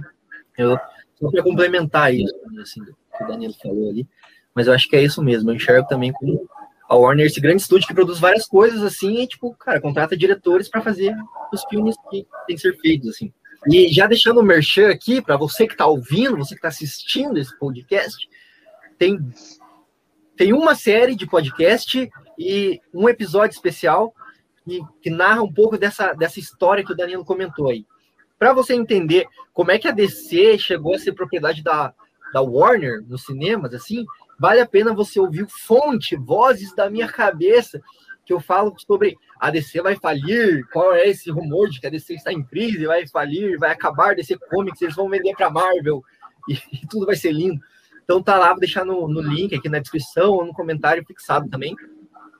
E para você entender todo esse cenário aí que o Danilo citou, da Marvel falindo, tendo que vender direitos do Homem-Aranha para Sony, dos X-Men para Fox e tal, é, tem uma série em podcast que chama A História das Histórias em Quadrinhos, onde eu narro também, desde lá o começo, da origem dos quadrinhos, até aí o cinema e até a Image Comics também, ali anos 90 e tal. São três episódios, eu acho que tá bem legal, vale a pena conferir. E eu passo por um, assim, a, a história, a história das histórias em quadrinhos americanas, assim. É bem legal. Tem um episódio sobre Alan Moore também que é sensacional. E é isso, gente. É isso. Eu queria agradecer, né, aqui ao, aos nossos convidados, né, ao, ao Felipe aí, que é o nosso parceiro, né, é, vai editar agora. Boa sorte aí editando essa, duas horas. Deu agora, né? Ô, Valdir, fiquei assim, vamos. Boa sorte aí. Tamo aí. Tamo aí. E o Felipe, vocês vão ver mais eu aqui agora. Eu, eu, acho que o Felipe, Felipe até escolheu não falar muito, porque ele pensava assim, puta, eu vou ter que editar, não vou nem falar. Mas daí, de duas horas e meia vai ficar duas horas. pois é. Não, mas o Felipe, que vocês vão ver mais aqui no EduTalk também, né? Ele é o nosso produtor de conteúdo agora, ele vai participar aí do, dos episódios com a gente, aí vai ser bem bacana, né? E agradecer ao Danilo também, que já é aqui da casa, né, Danilo? O cara parceiraço nosso aí. É, agradecer, muito é, obrigado. Cara, pela... Obrigado pelo convite aí, Valdir. Eu que agradeço, cara. É sempre uma honra estar aqui conversando contigo, inclusive sobre essas temáticas que eu gosto muito, sou muito fã de quadrinho também. E sempre que for essa conversa, você pode me chamar que nós estamos aí. Ah, legal. Massa, massa, massa. A gente já está aqui, outras pautas que a gente já quer gravar também, já, já chamou. E quem não conhece Danilo, pode ir lá voltar a ouvir o nosso podcast, que a gente bate um papo legal, né, Danilo? Sobre streaming, cinema, né? Distribuição, Vai. tudo isso. Bem legal, esse papo é bom. É, massa, massa. O Danilo até tese é, considerações sobre o futuro do cinema nesse, nesse episódio aí. Vale a pena conferir. É, obrigado. Valeu aí, Felipe, pela companhia aí nesse. Valeu. É, e é isso aí. E obrigado por você que assistiu, né? Ouviu isso até o final. De novo, os recados clássicos, acesse nosso site, é, vai lá no Instagram, no YouTube, Spotify, onde, gente, onde você tiver, a gente vai estar tá lá também produzindo conteúdo, é bem legal, tá? Então, obrigado, gente. Um abraço para todo mundo que ouviu e que fortalecer o nosso conteúdo aqui, tá? Um abraço e até a próxima!